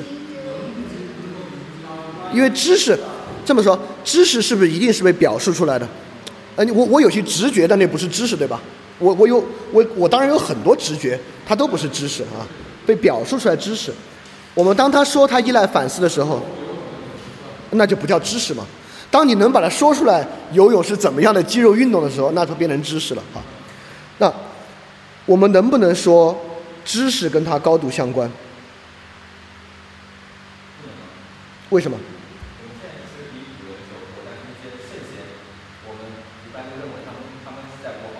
哦哦哦，这是第二个问题。我们也可以说，这个没关系的。这个这知识言说你可以用一个词，这是第二个问题。我我先说啊，如果我们能认可它跟知识相关。那我们要问第二个问题，就是它跟什么知识相关？它跟哪类知识相关？它肯定不跟所有知识相关。那我们可以说它跟知识相关。那为什么我们今天可以认为可能还不如古人生活好？是因为那类知识我们今天越来越少了，我们多了好多知识，但是跟那个好生活不相干的知识多，这是有可能的。比如说怎么操作汽车，那可能跟好生活不相干。就这种技术性的知识今天特别多，但这个可能在庄子来看，它反而会压抑好生活的知识。就那个鸡心的例子，还有人记得吗？啊，我说一下吧。啊，孔子的学生虽然是庄子说的，但是说的是孔子的学生。孔子的学生走到田间，发现一个老农民，这个老农民在灌溉自己的田，就是面朝黄土背朝天，特别辛苦。他就给他就给这个老农民说：“哎，我我听说有个机器啊，其实就是水车，可以自动的叫什么秸秆啊，啊造秸秆，可以自动的灌溉。你用这个多好啊！”那个老农民说：“哦，你说这个东西啊，我师傅也告诉我了，不是我不知道有这个。如果你用这种机器呢，就有机就有机事，对，有机事就有机心，有机心呢就无以载道，道之不存。大概意思就是这些操作性的知识会挤压那部分。子涵，对，但是老人家也在用，也在用一个机机器助手嘛，对，他们他也在依赖于一个灌溉的方式。哦，这这不一样。哦，这这这有质的区别，这有质的区别，这有质的区别。这我们可以在第三周说，这个这个是有质的区别的。你你你能想象吧？一个画油画的人，这么说吧，一个拿胶片相机照相的人和有自动美颜 P 图功能照相、调各种参数的人，我们甚至可以说，这已经有点是两种不同的行为了啊。就它冲洗出来，这已经有点是两种不同。但我这个例子举的还没有特别好啊，我们之后再说。呃，这里我们先往回退一步，就是这玩意儿是不是跟知识高度相关？苏格拉底说美德即知识，罗素把这个观点再往下说了一句，他这么说的：德行与知识的密切联系，乃是苏格拉底和柏拉图两人的特色，在某种程度上，它也存在于一切希腊思想之中，而与基督教的思想相对立。在基督教的伦理里，内心的纯洁才是本质的东西。并且至少在无知的人和有学问的人之间，可以同样找到的东西。啊，内心纯洁才是本质的东西，并且至少是在无知的人和有学问的人之间，同样可以找到的东西。这里我在说另外一个人，就是我在节目里也老提，就克里希那穆提啊，老提这个人，印度的一个知名哲学家神棍。哦，你可能不知道，克里希那穆提是二十世纪，他他可能不知道，我不知道，我哎不不重要。克里希那穆提是二十世纪的一个印度人，他从小被英国的一个灵修组织吧，在印度发现，认为他是转世神人，他也确实展现出了过人的所谓佛教和印度教那种空性和天赋，虽然天赋极高，但学什么都学不会，因为他们是把他拿。你稍等啊，是把他带回到英国去接受那种英国贵族教育的，就英国贵族教里面上那种什么修辞学啊、数学啊、古典哲学啊，这些东西对他来讲都很难学会。然后这个我我以前都觉得，嚓，这种故事听多了都是都骗人的嘛，啊，直到我有一天看了他的一个演讲，那个演讲是关于克里希那穆提关于享乐和消费主义的批判。克里希那穆提一步说到。享乐和消费主义的基础是一种恐惧的情感，描述的极好。描述不是哲学或社会学推理式的，描述是也不是文学式的，大道理式的吧？我这么说吧，那描述是真大道理。但听这种大道理，你知道这哥们儿是真有货，就是这不是胡说八道的，是真感受到了。跟庄子的就联系起来，我我我再提供一个反面的例子啊，确实。对于我们这种理论人，接受全套理性理论教育，通过反思可以推出来的那个玩意儿，比如说，传统的心理学心理分析方法应该能够得出和克里希那穆提类似的结论，就是这个东西最后驱动它的是恐惧，可能神经科学也能行，发现享乐背后是阿米达拉这个大脑里面那个管恐惧的杏仁核跟它大有关系，但这个世界上确实有人。在超出这些中间环节和反思，直觉性的到达那个终点，呃，至少我认为是存在的，就是我认为这样的人是存在的，就是如果你要问他什么是好生活，他很清楚，甚至你可以问他为什么这个不是好生活，他就会告诉你，这看着好，实际是一种恐惧，啊，他能说得很明白，好，这里这就是我要问一下的。你们有多少人能够相信这种这么敏锐的直觉的真实存在？哈，那我白说刚刚那么多了，你们都认可，那有说个屁我。啊，那你们两个人，好好，我明白，好。有关系啊，如果好生活基于知识的话，这类人就不行。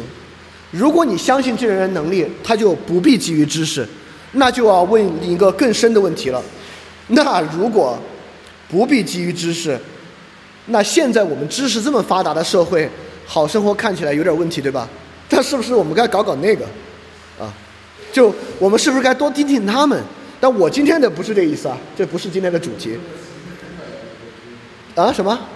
你说说，没事儿。啊，对，在不断的把这个问题往下深挖，因为我们已经在想怎么分辨真假的部分了。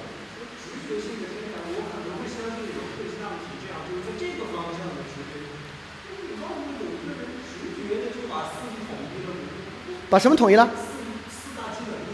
哦，不不不，没有没有，当然没有人能直觉性的学会编程，对，这不重要不重要，因为那个东，阿玛努金，哦，他有数学直觉，对，但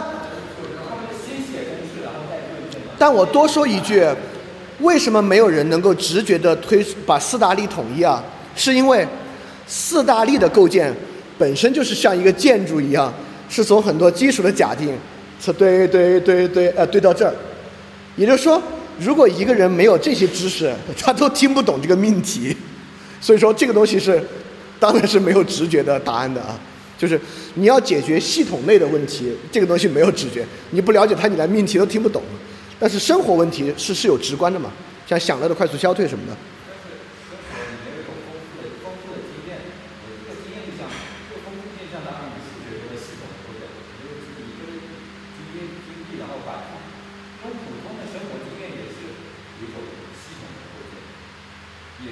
不，呃。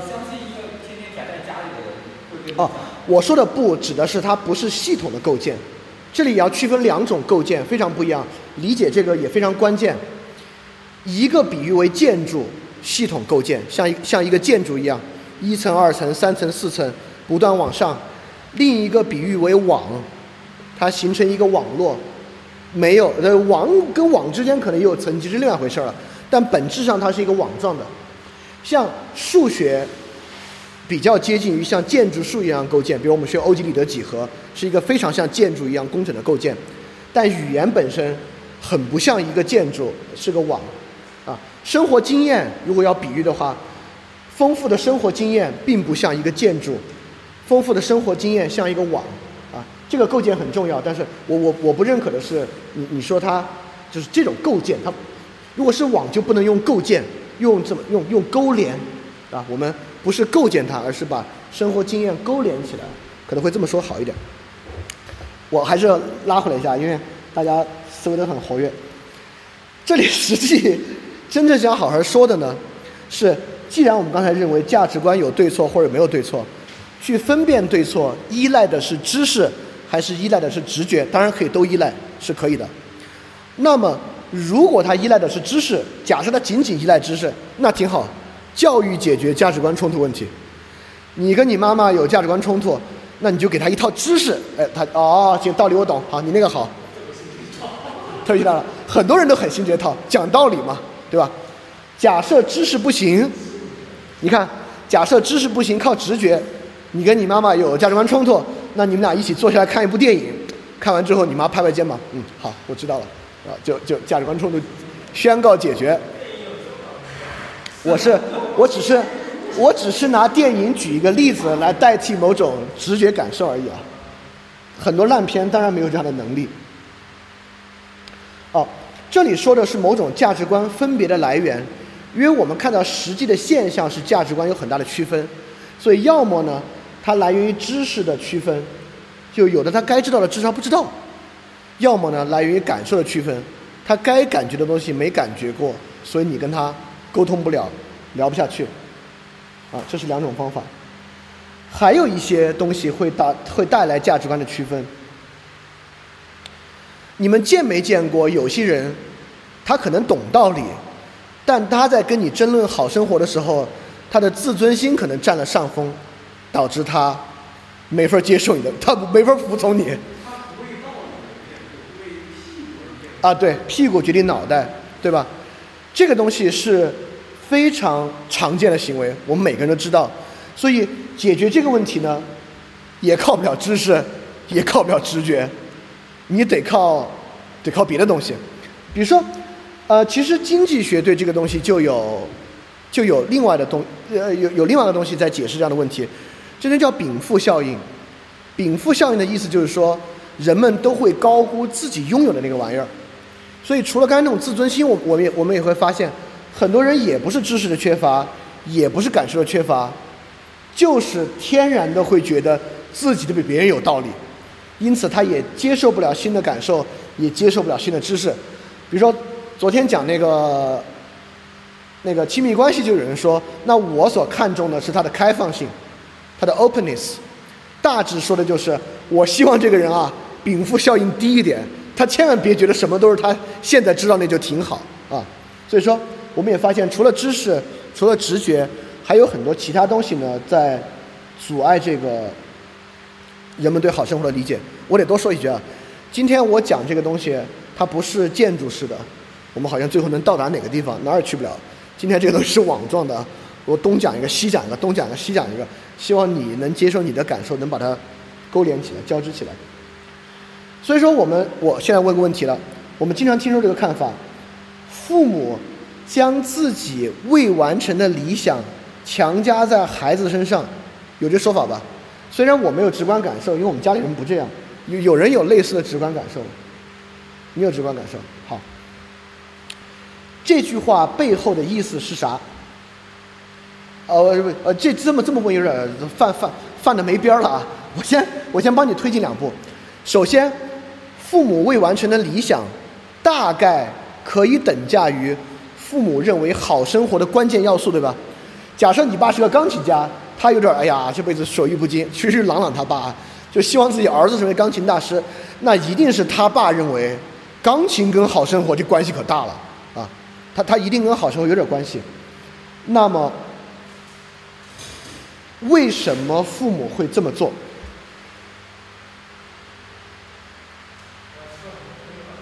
啥？他吃了什么亏？哎，你你这个问题这个说法，我就说相当好，而且说的很很有实质性。他吃了什么亏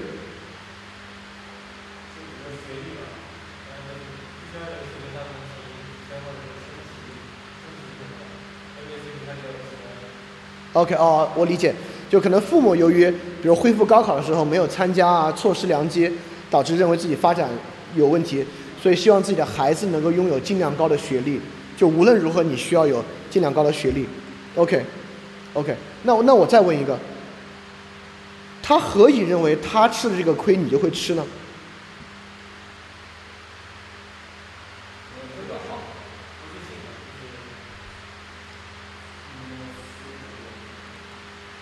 对啊，何以他能够保证？就是这么说，父母并不愚蠢。父母知道时代在变，新闻天天在写啊，新形势啊，新状态啊，他一定读过一些文章。学历可能没那么重要啊，新时代重要是综合能力，这都听过。为什么在这个情况之下，父母依然相信，如果我的孩子没有高学历，他会吃跟我一样的亏？稍等，听说。你这又重复说了一遍，他为什么相信学习是门槛嘛？你你试试。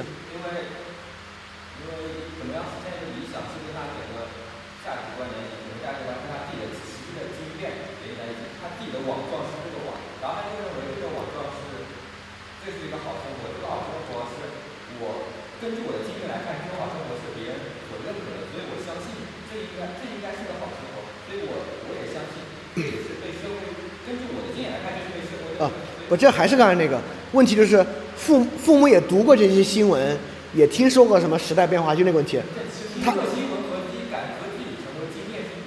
哎，对，这个有点，你你你说。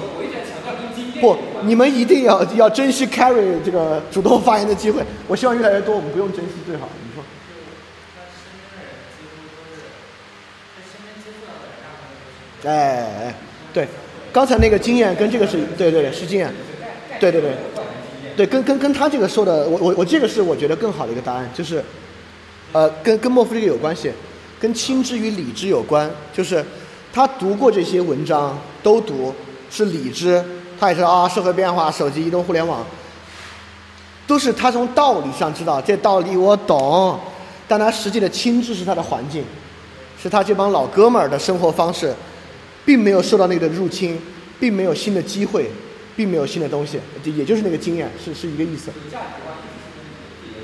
对，主要还是一个硬性要求，一个是硬性要求，你必须要那个决定承担。这个还是一个理智的亲知的问题，就是他为什么会觉得这个是一个要求？因为在他的环境里，这个东西是一样，但实际上它并不是一个绝对的一个。好，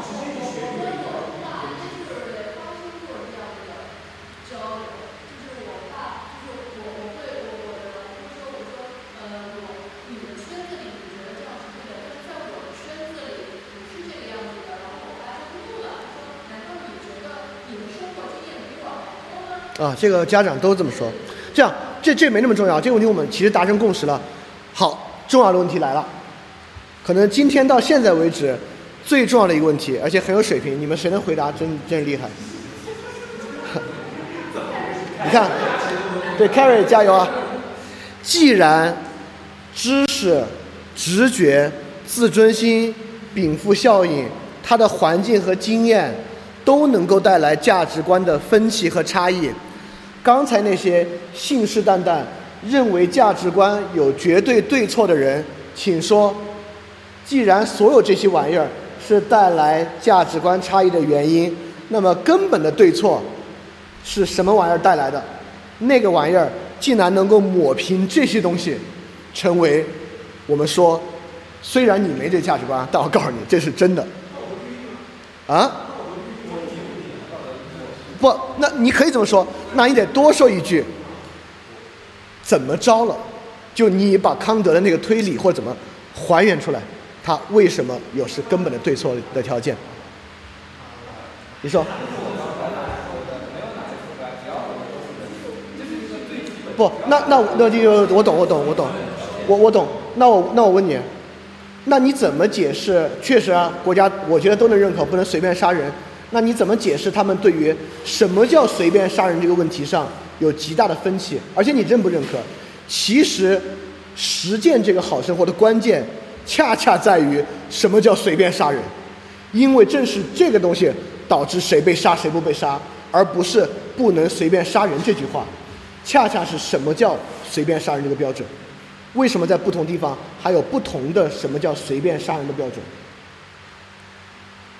就是，就我我觉得不能随便杀人，就就就不能说明他们一样，对，这不一样。不是那 golden rule，是这样的。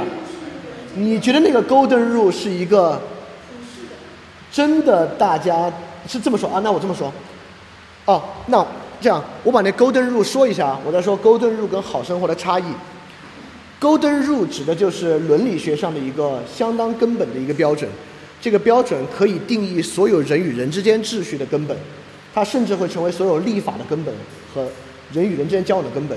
就是己所不欲，勿施于人。这话说特好，但是我想问的是，己所不欲，勿施于人，就能够确保我们都有好生活，还是说己所不欲，勿施于人，能够让我们能合作？对，也就是说，它还不足以让我们有好生活啊。就 Golden Rule 不是一个，就就就是我一直说那个话，法律是让社会不崩溃，不是让社会变好，对。对，是底线，不是特别理想状态。对，每个人都遵纪守法，这社会好不了，只是这社会还能活，崩溃不了而已，就社会好不了。所以说，好生活肯定不是 golden rule。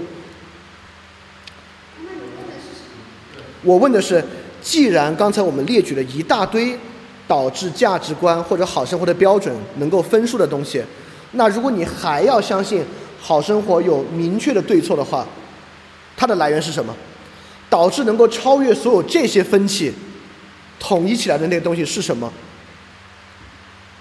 你看啊，呃，我我多说一句啊，如果经验的差异会根本性的导致好生活标准的差异，那我们让人们达成共识只有一个办法，强迫让全世界的人有一样的经验才行。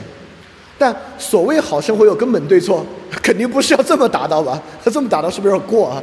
那不，那就说你的那个玩意儿，竟然一说出来，有不同经验差异的人他都信了，我觉得你说的有道理。虽然我们经验不一样，你说对，你说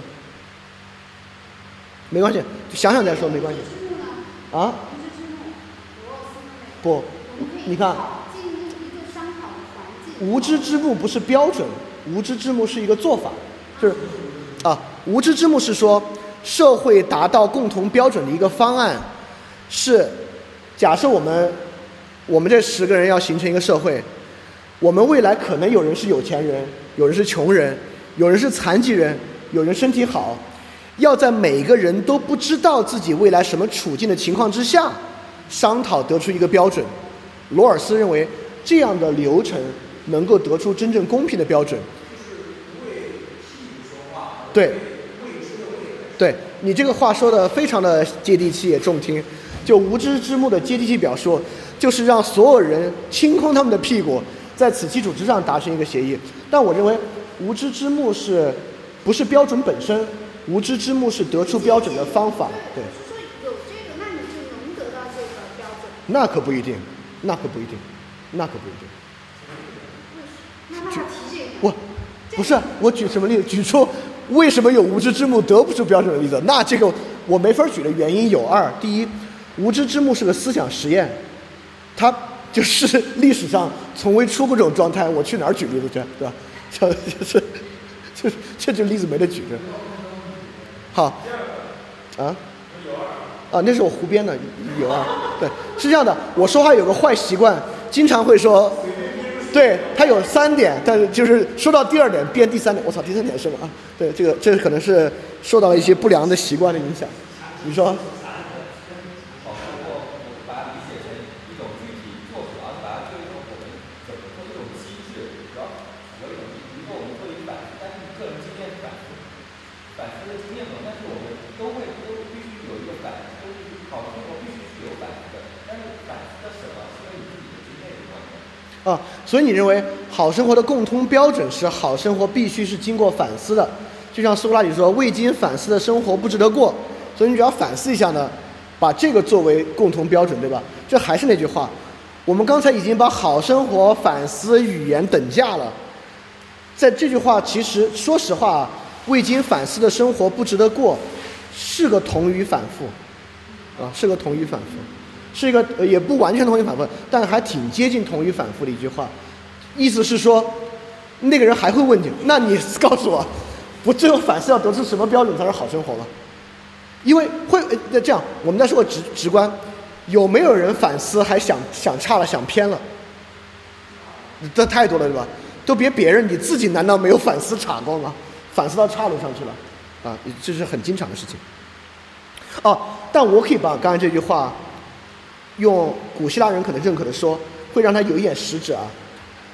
如果我们把这句话改造为“未经呃，如果没有无限反思态度的生活不值得过”，黑格尔会说：“哎，你这话说得好，我挺认可，我觉得你说的对。”呃，这个就有点加上无限之后就有点不一样，意思是说你的反思永远不能停下来，永远都要再反思。当然，我虽然这么说，只是来看怎么把一句话改造的不那么没有实质啊，但我不认为这是。这个好生活的 golden rule。现在在问一个确定的标准是吧？就是对。或者说，你看有两点，这个标准或这个标准的源泉是什么？比如你刚才说那个有点像，但我认为。我认为探讨方式不是这个标准的源泉。比如说，你看啊，一个基督徒来会觉得你们这帮人他妈居然二十分钟回答不了这个问题，蠢疯了。他说：“我告诉你们。”为什么有什么东西可以跨越不同的知识、直觉、经验、禀赋，能够有所有人统一的好生活？我们每个人都是神的造物，神的意志决定了好生活的标准，而这个世界只有一个神，因为这个源泉的存在，好生活当然他们有统一的标准。不，我不是这个意思，我是说，啊对，没有，我现在没有准备给这个问题给出答案，我只是立马给你一个例子。哦哦，那那有，其实圣经上写的还蛮明白的，实践，爱邻人，爱人如己啊，类似这些。love，说明人对，或者他信的不好，当然不是不是这么说，宗教也不是个完备系统啊，要是的话，这个世界就好了。呃，这是另外一个问题了，这是另外一个问题。海德格尔讲的那个基础存在论那一些算是标准吗？还是说它也是一个框架，然后产生标准的它不向死而生，然后呃本就是不要沉不要闲聊、好奇、观望这些。你看，哎。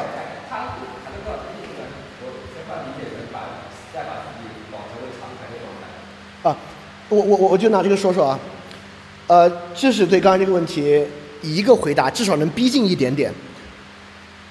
海德格尔口口声声的说啊，就《存在与时间》这本书，不是伦理学著作，是基础存在论。但是每个读的人都觉得，我操，这太伦理学了吧，这个也。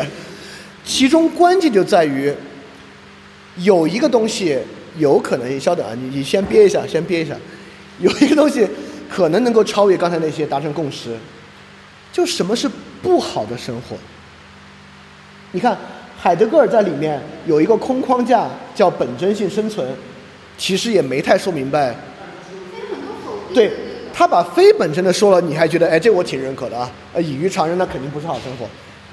其实也是我们他没有回答刚才的问题，但是他确实，比如说我们刚刚很快就认可了，纯身体的享乐主义就不是。那不管不管你是什么背景，你有什么知识，你有没有直觉，这肯定不是。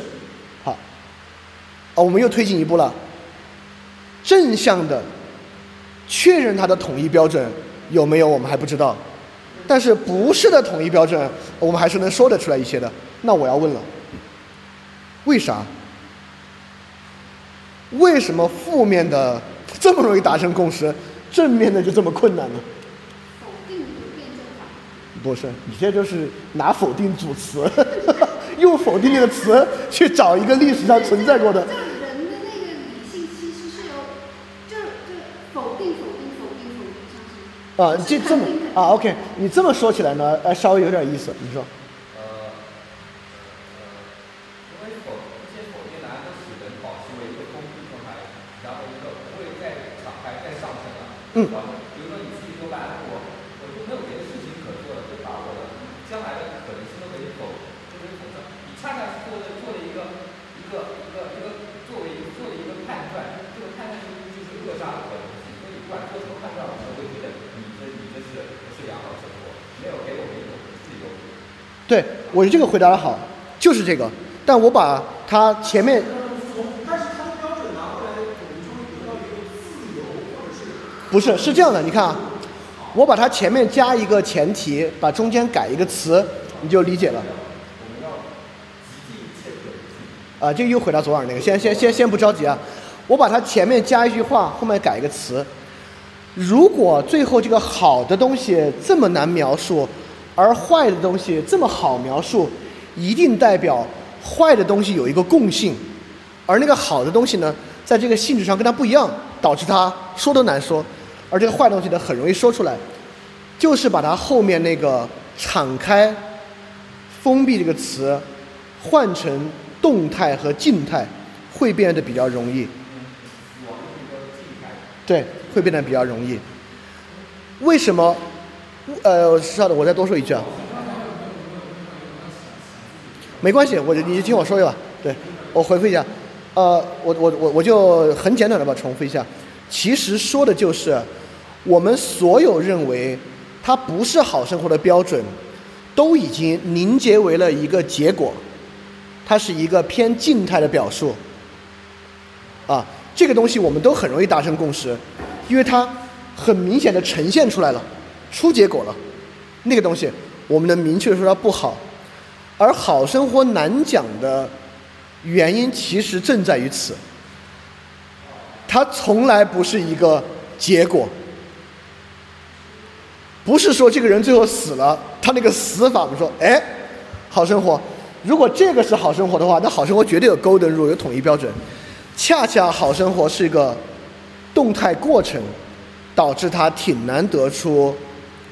你看，我我必须很精确的说，挺难得出能用语言表述出来的统一标准，但不代表它没有统一标准，只是那个东西。可能还真的挺难达成那种共识，一是一，二是二的共识。就是不能用语言去表表述这种共识。对，哎，那我要问问，除了好生活，我们能不能举一个例子？什么其他共识，小点儿都行，是用语言很难表述的，但是我们大家都能达成共识？有这样的共识吗？你这不是已经用语言表述出来了吗？反过来画出艺术，说这么明白。感情上当中很多啊，哎哎，其实感情上绝对是。友情、爱情，那你说一个爱情中的？爱情当中就是，比如说对方就有两个人谈恋爱，你就觉得他们就不应该谈恋爱，可是他们就说他们发生了爱情，然后这就是他无法用他的语言告诉我那个什么叫爱情。不，我觉得这个例子还好像没太给的哦。OK，能不能举出一个例子，是我们平时大家都容易达成的一个共识，而这个共识很难用语言描述出来，难过把它总结为这是爱情，就他甚至都不能像爱情这样说啊，我们就是因为有爱情。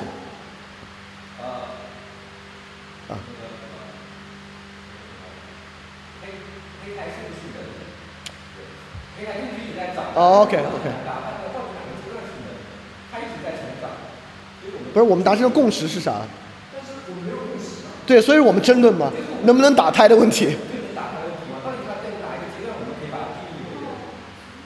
所所以就是没有达成共识嘛。对我。不不不不不，我们的共识是很难达成共识，这不这不是这就太。什么？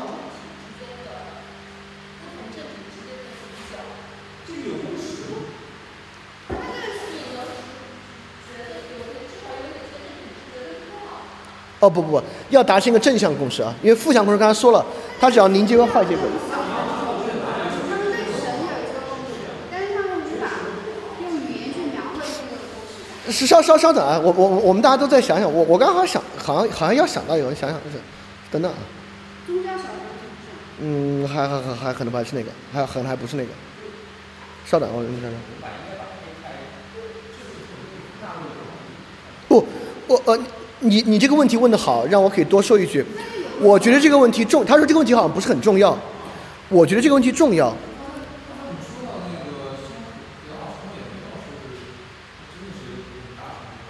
哦，是这样的。那我这么问你吧，你觉得达成共识好不好吧？对对不？这这当然你不说这这不就是要 这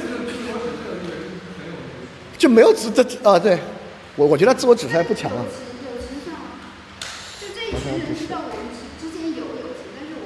他们能表达我们是朋友，这还不好表达吗？但是不可以改成这种这种这种。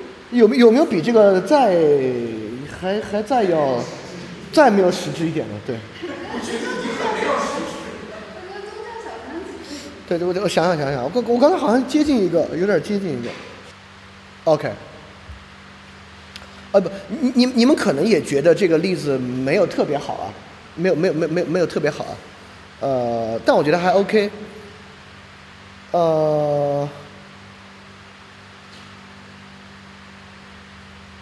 稍等，我再打磨它一下啊，不着急啊。方向就是那两个人人都明确的知道，但从来很难定义的东西，对。我肯定是从这个角度去想一个问题，就想那种人人都心知肚明，但从来难下定义的方向的东西上的共识，就是时间和时间啊、语言啊这样的。啊，我我想到这个例子了，但这例子我不知道好不好。我想的例子是，你看，我们要找一个没法用语言说明白的，但是它好，大家还都觉得哦，这是是好是好，就是黑夜给了我黑色的眼睛。我却用它来寻找光明，这个玩意儿，我我会认为大家都觉得，呃，这确实好，但是我要问你怎么好了，你当然可以胡诌几句，但是其实是，其实说不明白。当然，我这个例子未必举得好。什么？我就觉得你的例子一定局限在就有有能力欣赏这句话的人。哦，我会认为这句话，懂懂汉语的人都能欣赏。你说？还有共性，好的音乐，哦哦哦哦哦哦哦哦，好例子，好例子，对比我这个例子好。教教堂里面一群人，对对对对对呃，都都在这儿就行，把巴赫的放出来。哦，好，不能不能不能不能，不能。你就用你就就告诉我，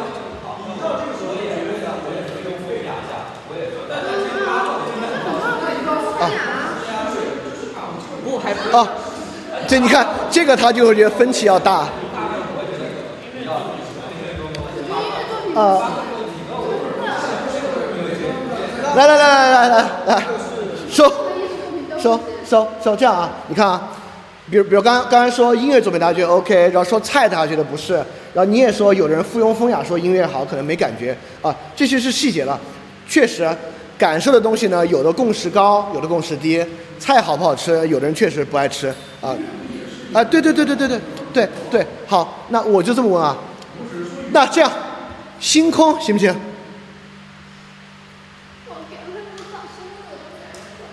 星空行不行？好。呃，基基本上要要要都才好。好，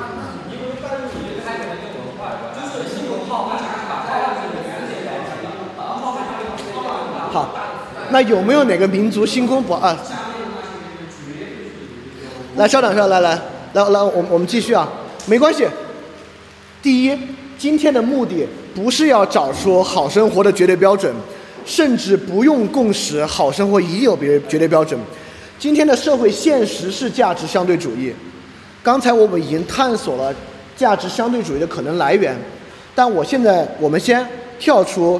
怎么一定来实现共识的问题，我来说，呃，是这样的，从刚才我们的逻辑上来讲，价值相对主义就很能理解嘛。那你们的知识也不同，背景也不同，经验也不同，你们对好生活有不同的看法，太正常了嘛。就应该想个办法，让你们最好井水不犯河水，彼此尊重，不就好吗？但是呢，也有人对这种相对主义给出过很好的批判。所以我们也要来看看这个，啥？啊？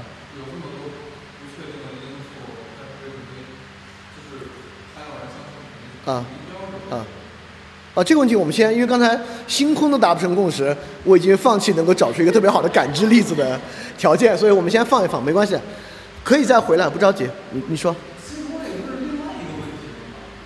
是一个问题啊。是共识吗？但是如果往再往前来的话，我觉得就是以前的那种巫师的话，对来可能存在他们来看，肯定是他们达成不现实的事。这样没事，我们接我们接下来啊。星空就我觉得星空已经非常脱离文化了，就是是星空，就是星空啊。是星空，因为什么导致了能说出来的？说星空干嘛呀？说点什么导致不就完了吗？就不说星空了嘛？那可以举就不吃同类。吃啊，人吃同类，这东西都吃小孩吃，这这这这吃，这东西比星空的不共识高，吃同类吃同类，就是古代不光吃敌人，吃同族的人，恰恰是你觉得吃了它。是让他继续活下去的一个方法。这个吃，对吃的吃的多啊。我们会说价值观相对主义啊。好。那么我们刚才认为价值观相对主义来源于不同的背景、不同的文化、不同的经验、不同的知识，这是容易理解的。但尼采就牛逼，你想说胡他妈说，不来源于这儿，就系谱学。尼采认为价值观相对主义呢，来源于这儿。我把它总结出来，大致尼采认为。价值观相对主义就是身份政治的产物，意思是说，敌人是坏的，跟敌人不一样的是好的，跟我一样是受害者的，咱们是好的。不在这敌我关系里的人，不好意思，我没有资格评价，我没有资格评价。啊？对，也就是说，他认为价值观相对主义也是这个东西，不是说因为啊能解释你们有共同不同的背景啊、知识啊、直觉啊，导致你好生活不一样。对，尼采认为，尼采就会认为就是这个原因。而我们如果实际上来看今天捍卫价值观相对主义他们所掌握的那个东西，是在绝大程度上不能被不同的经验知识解释。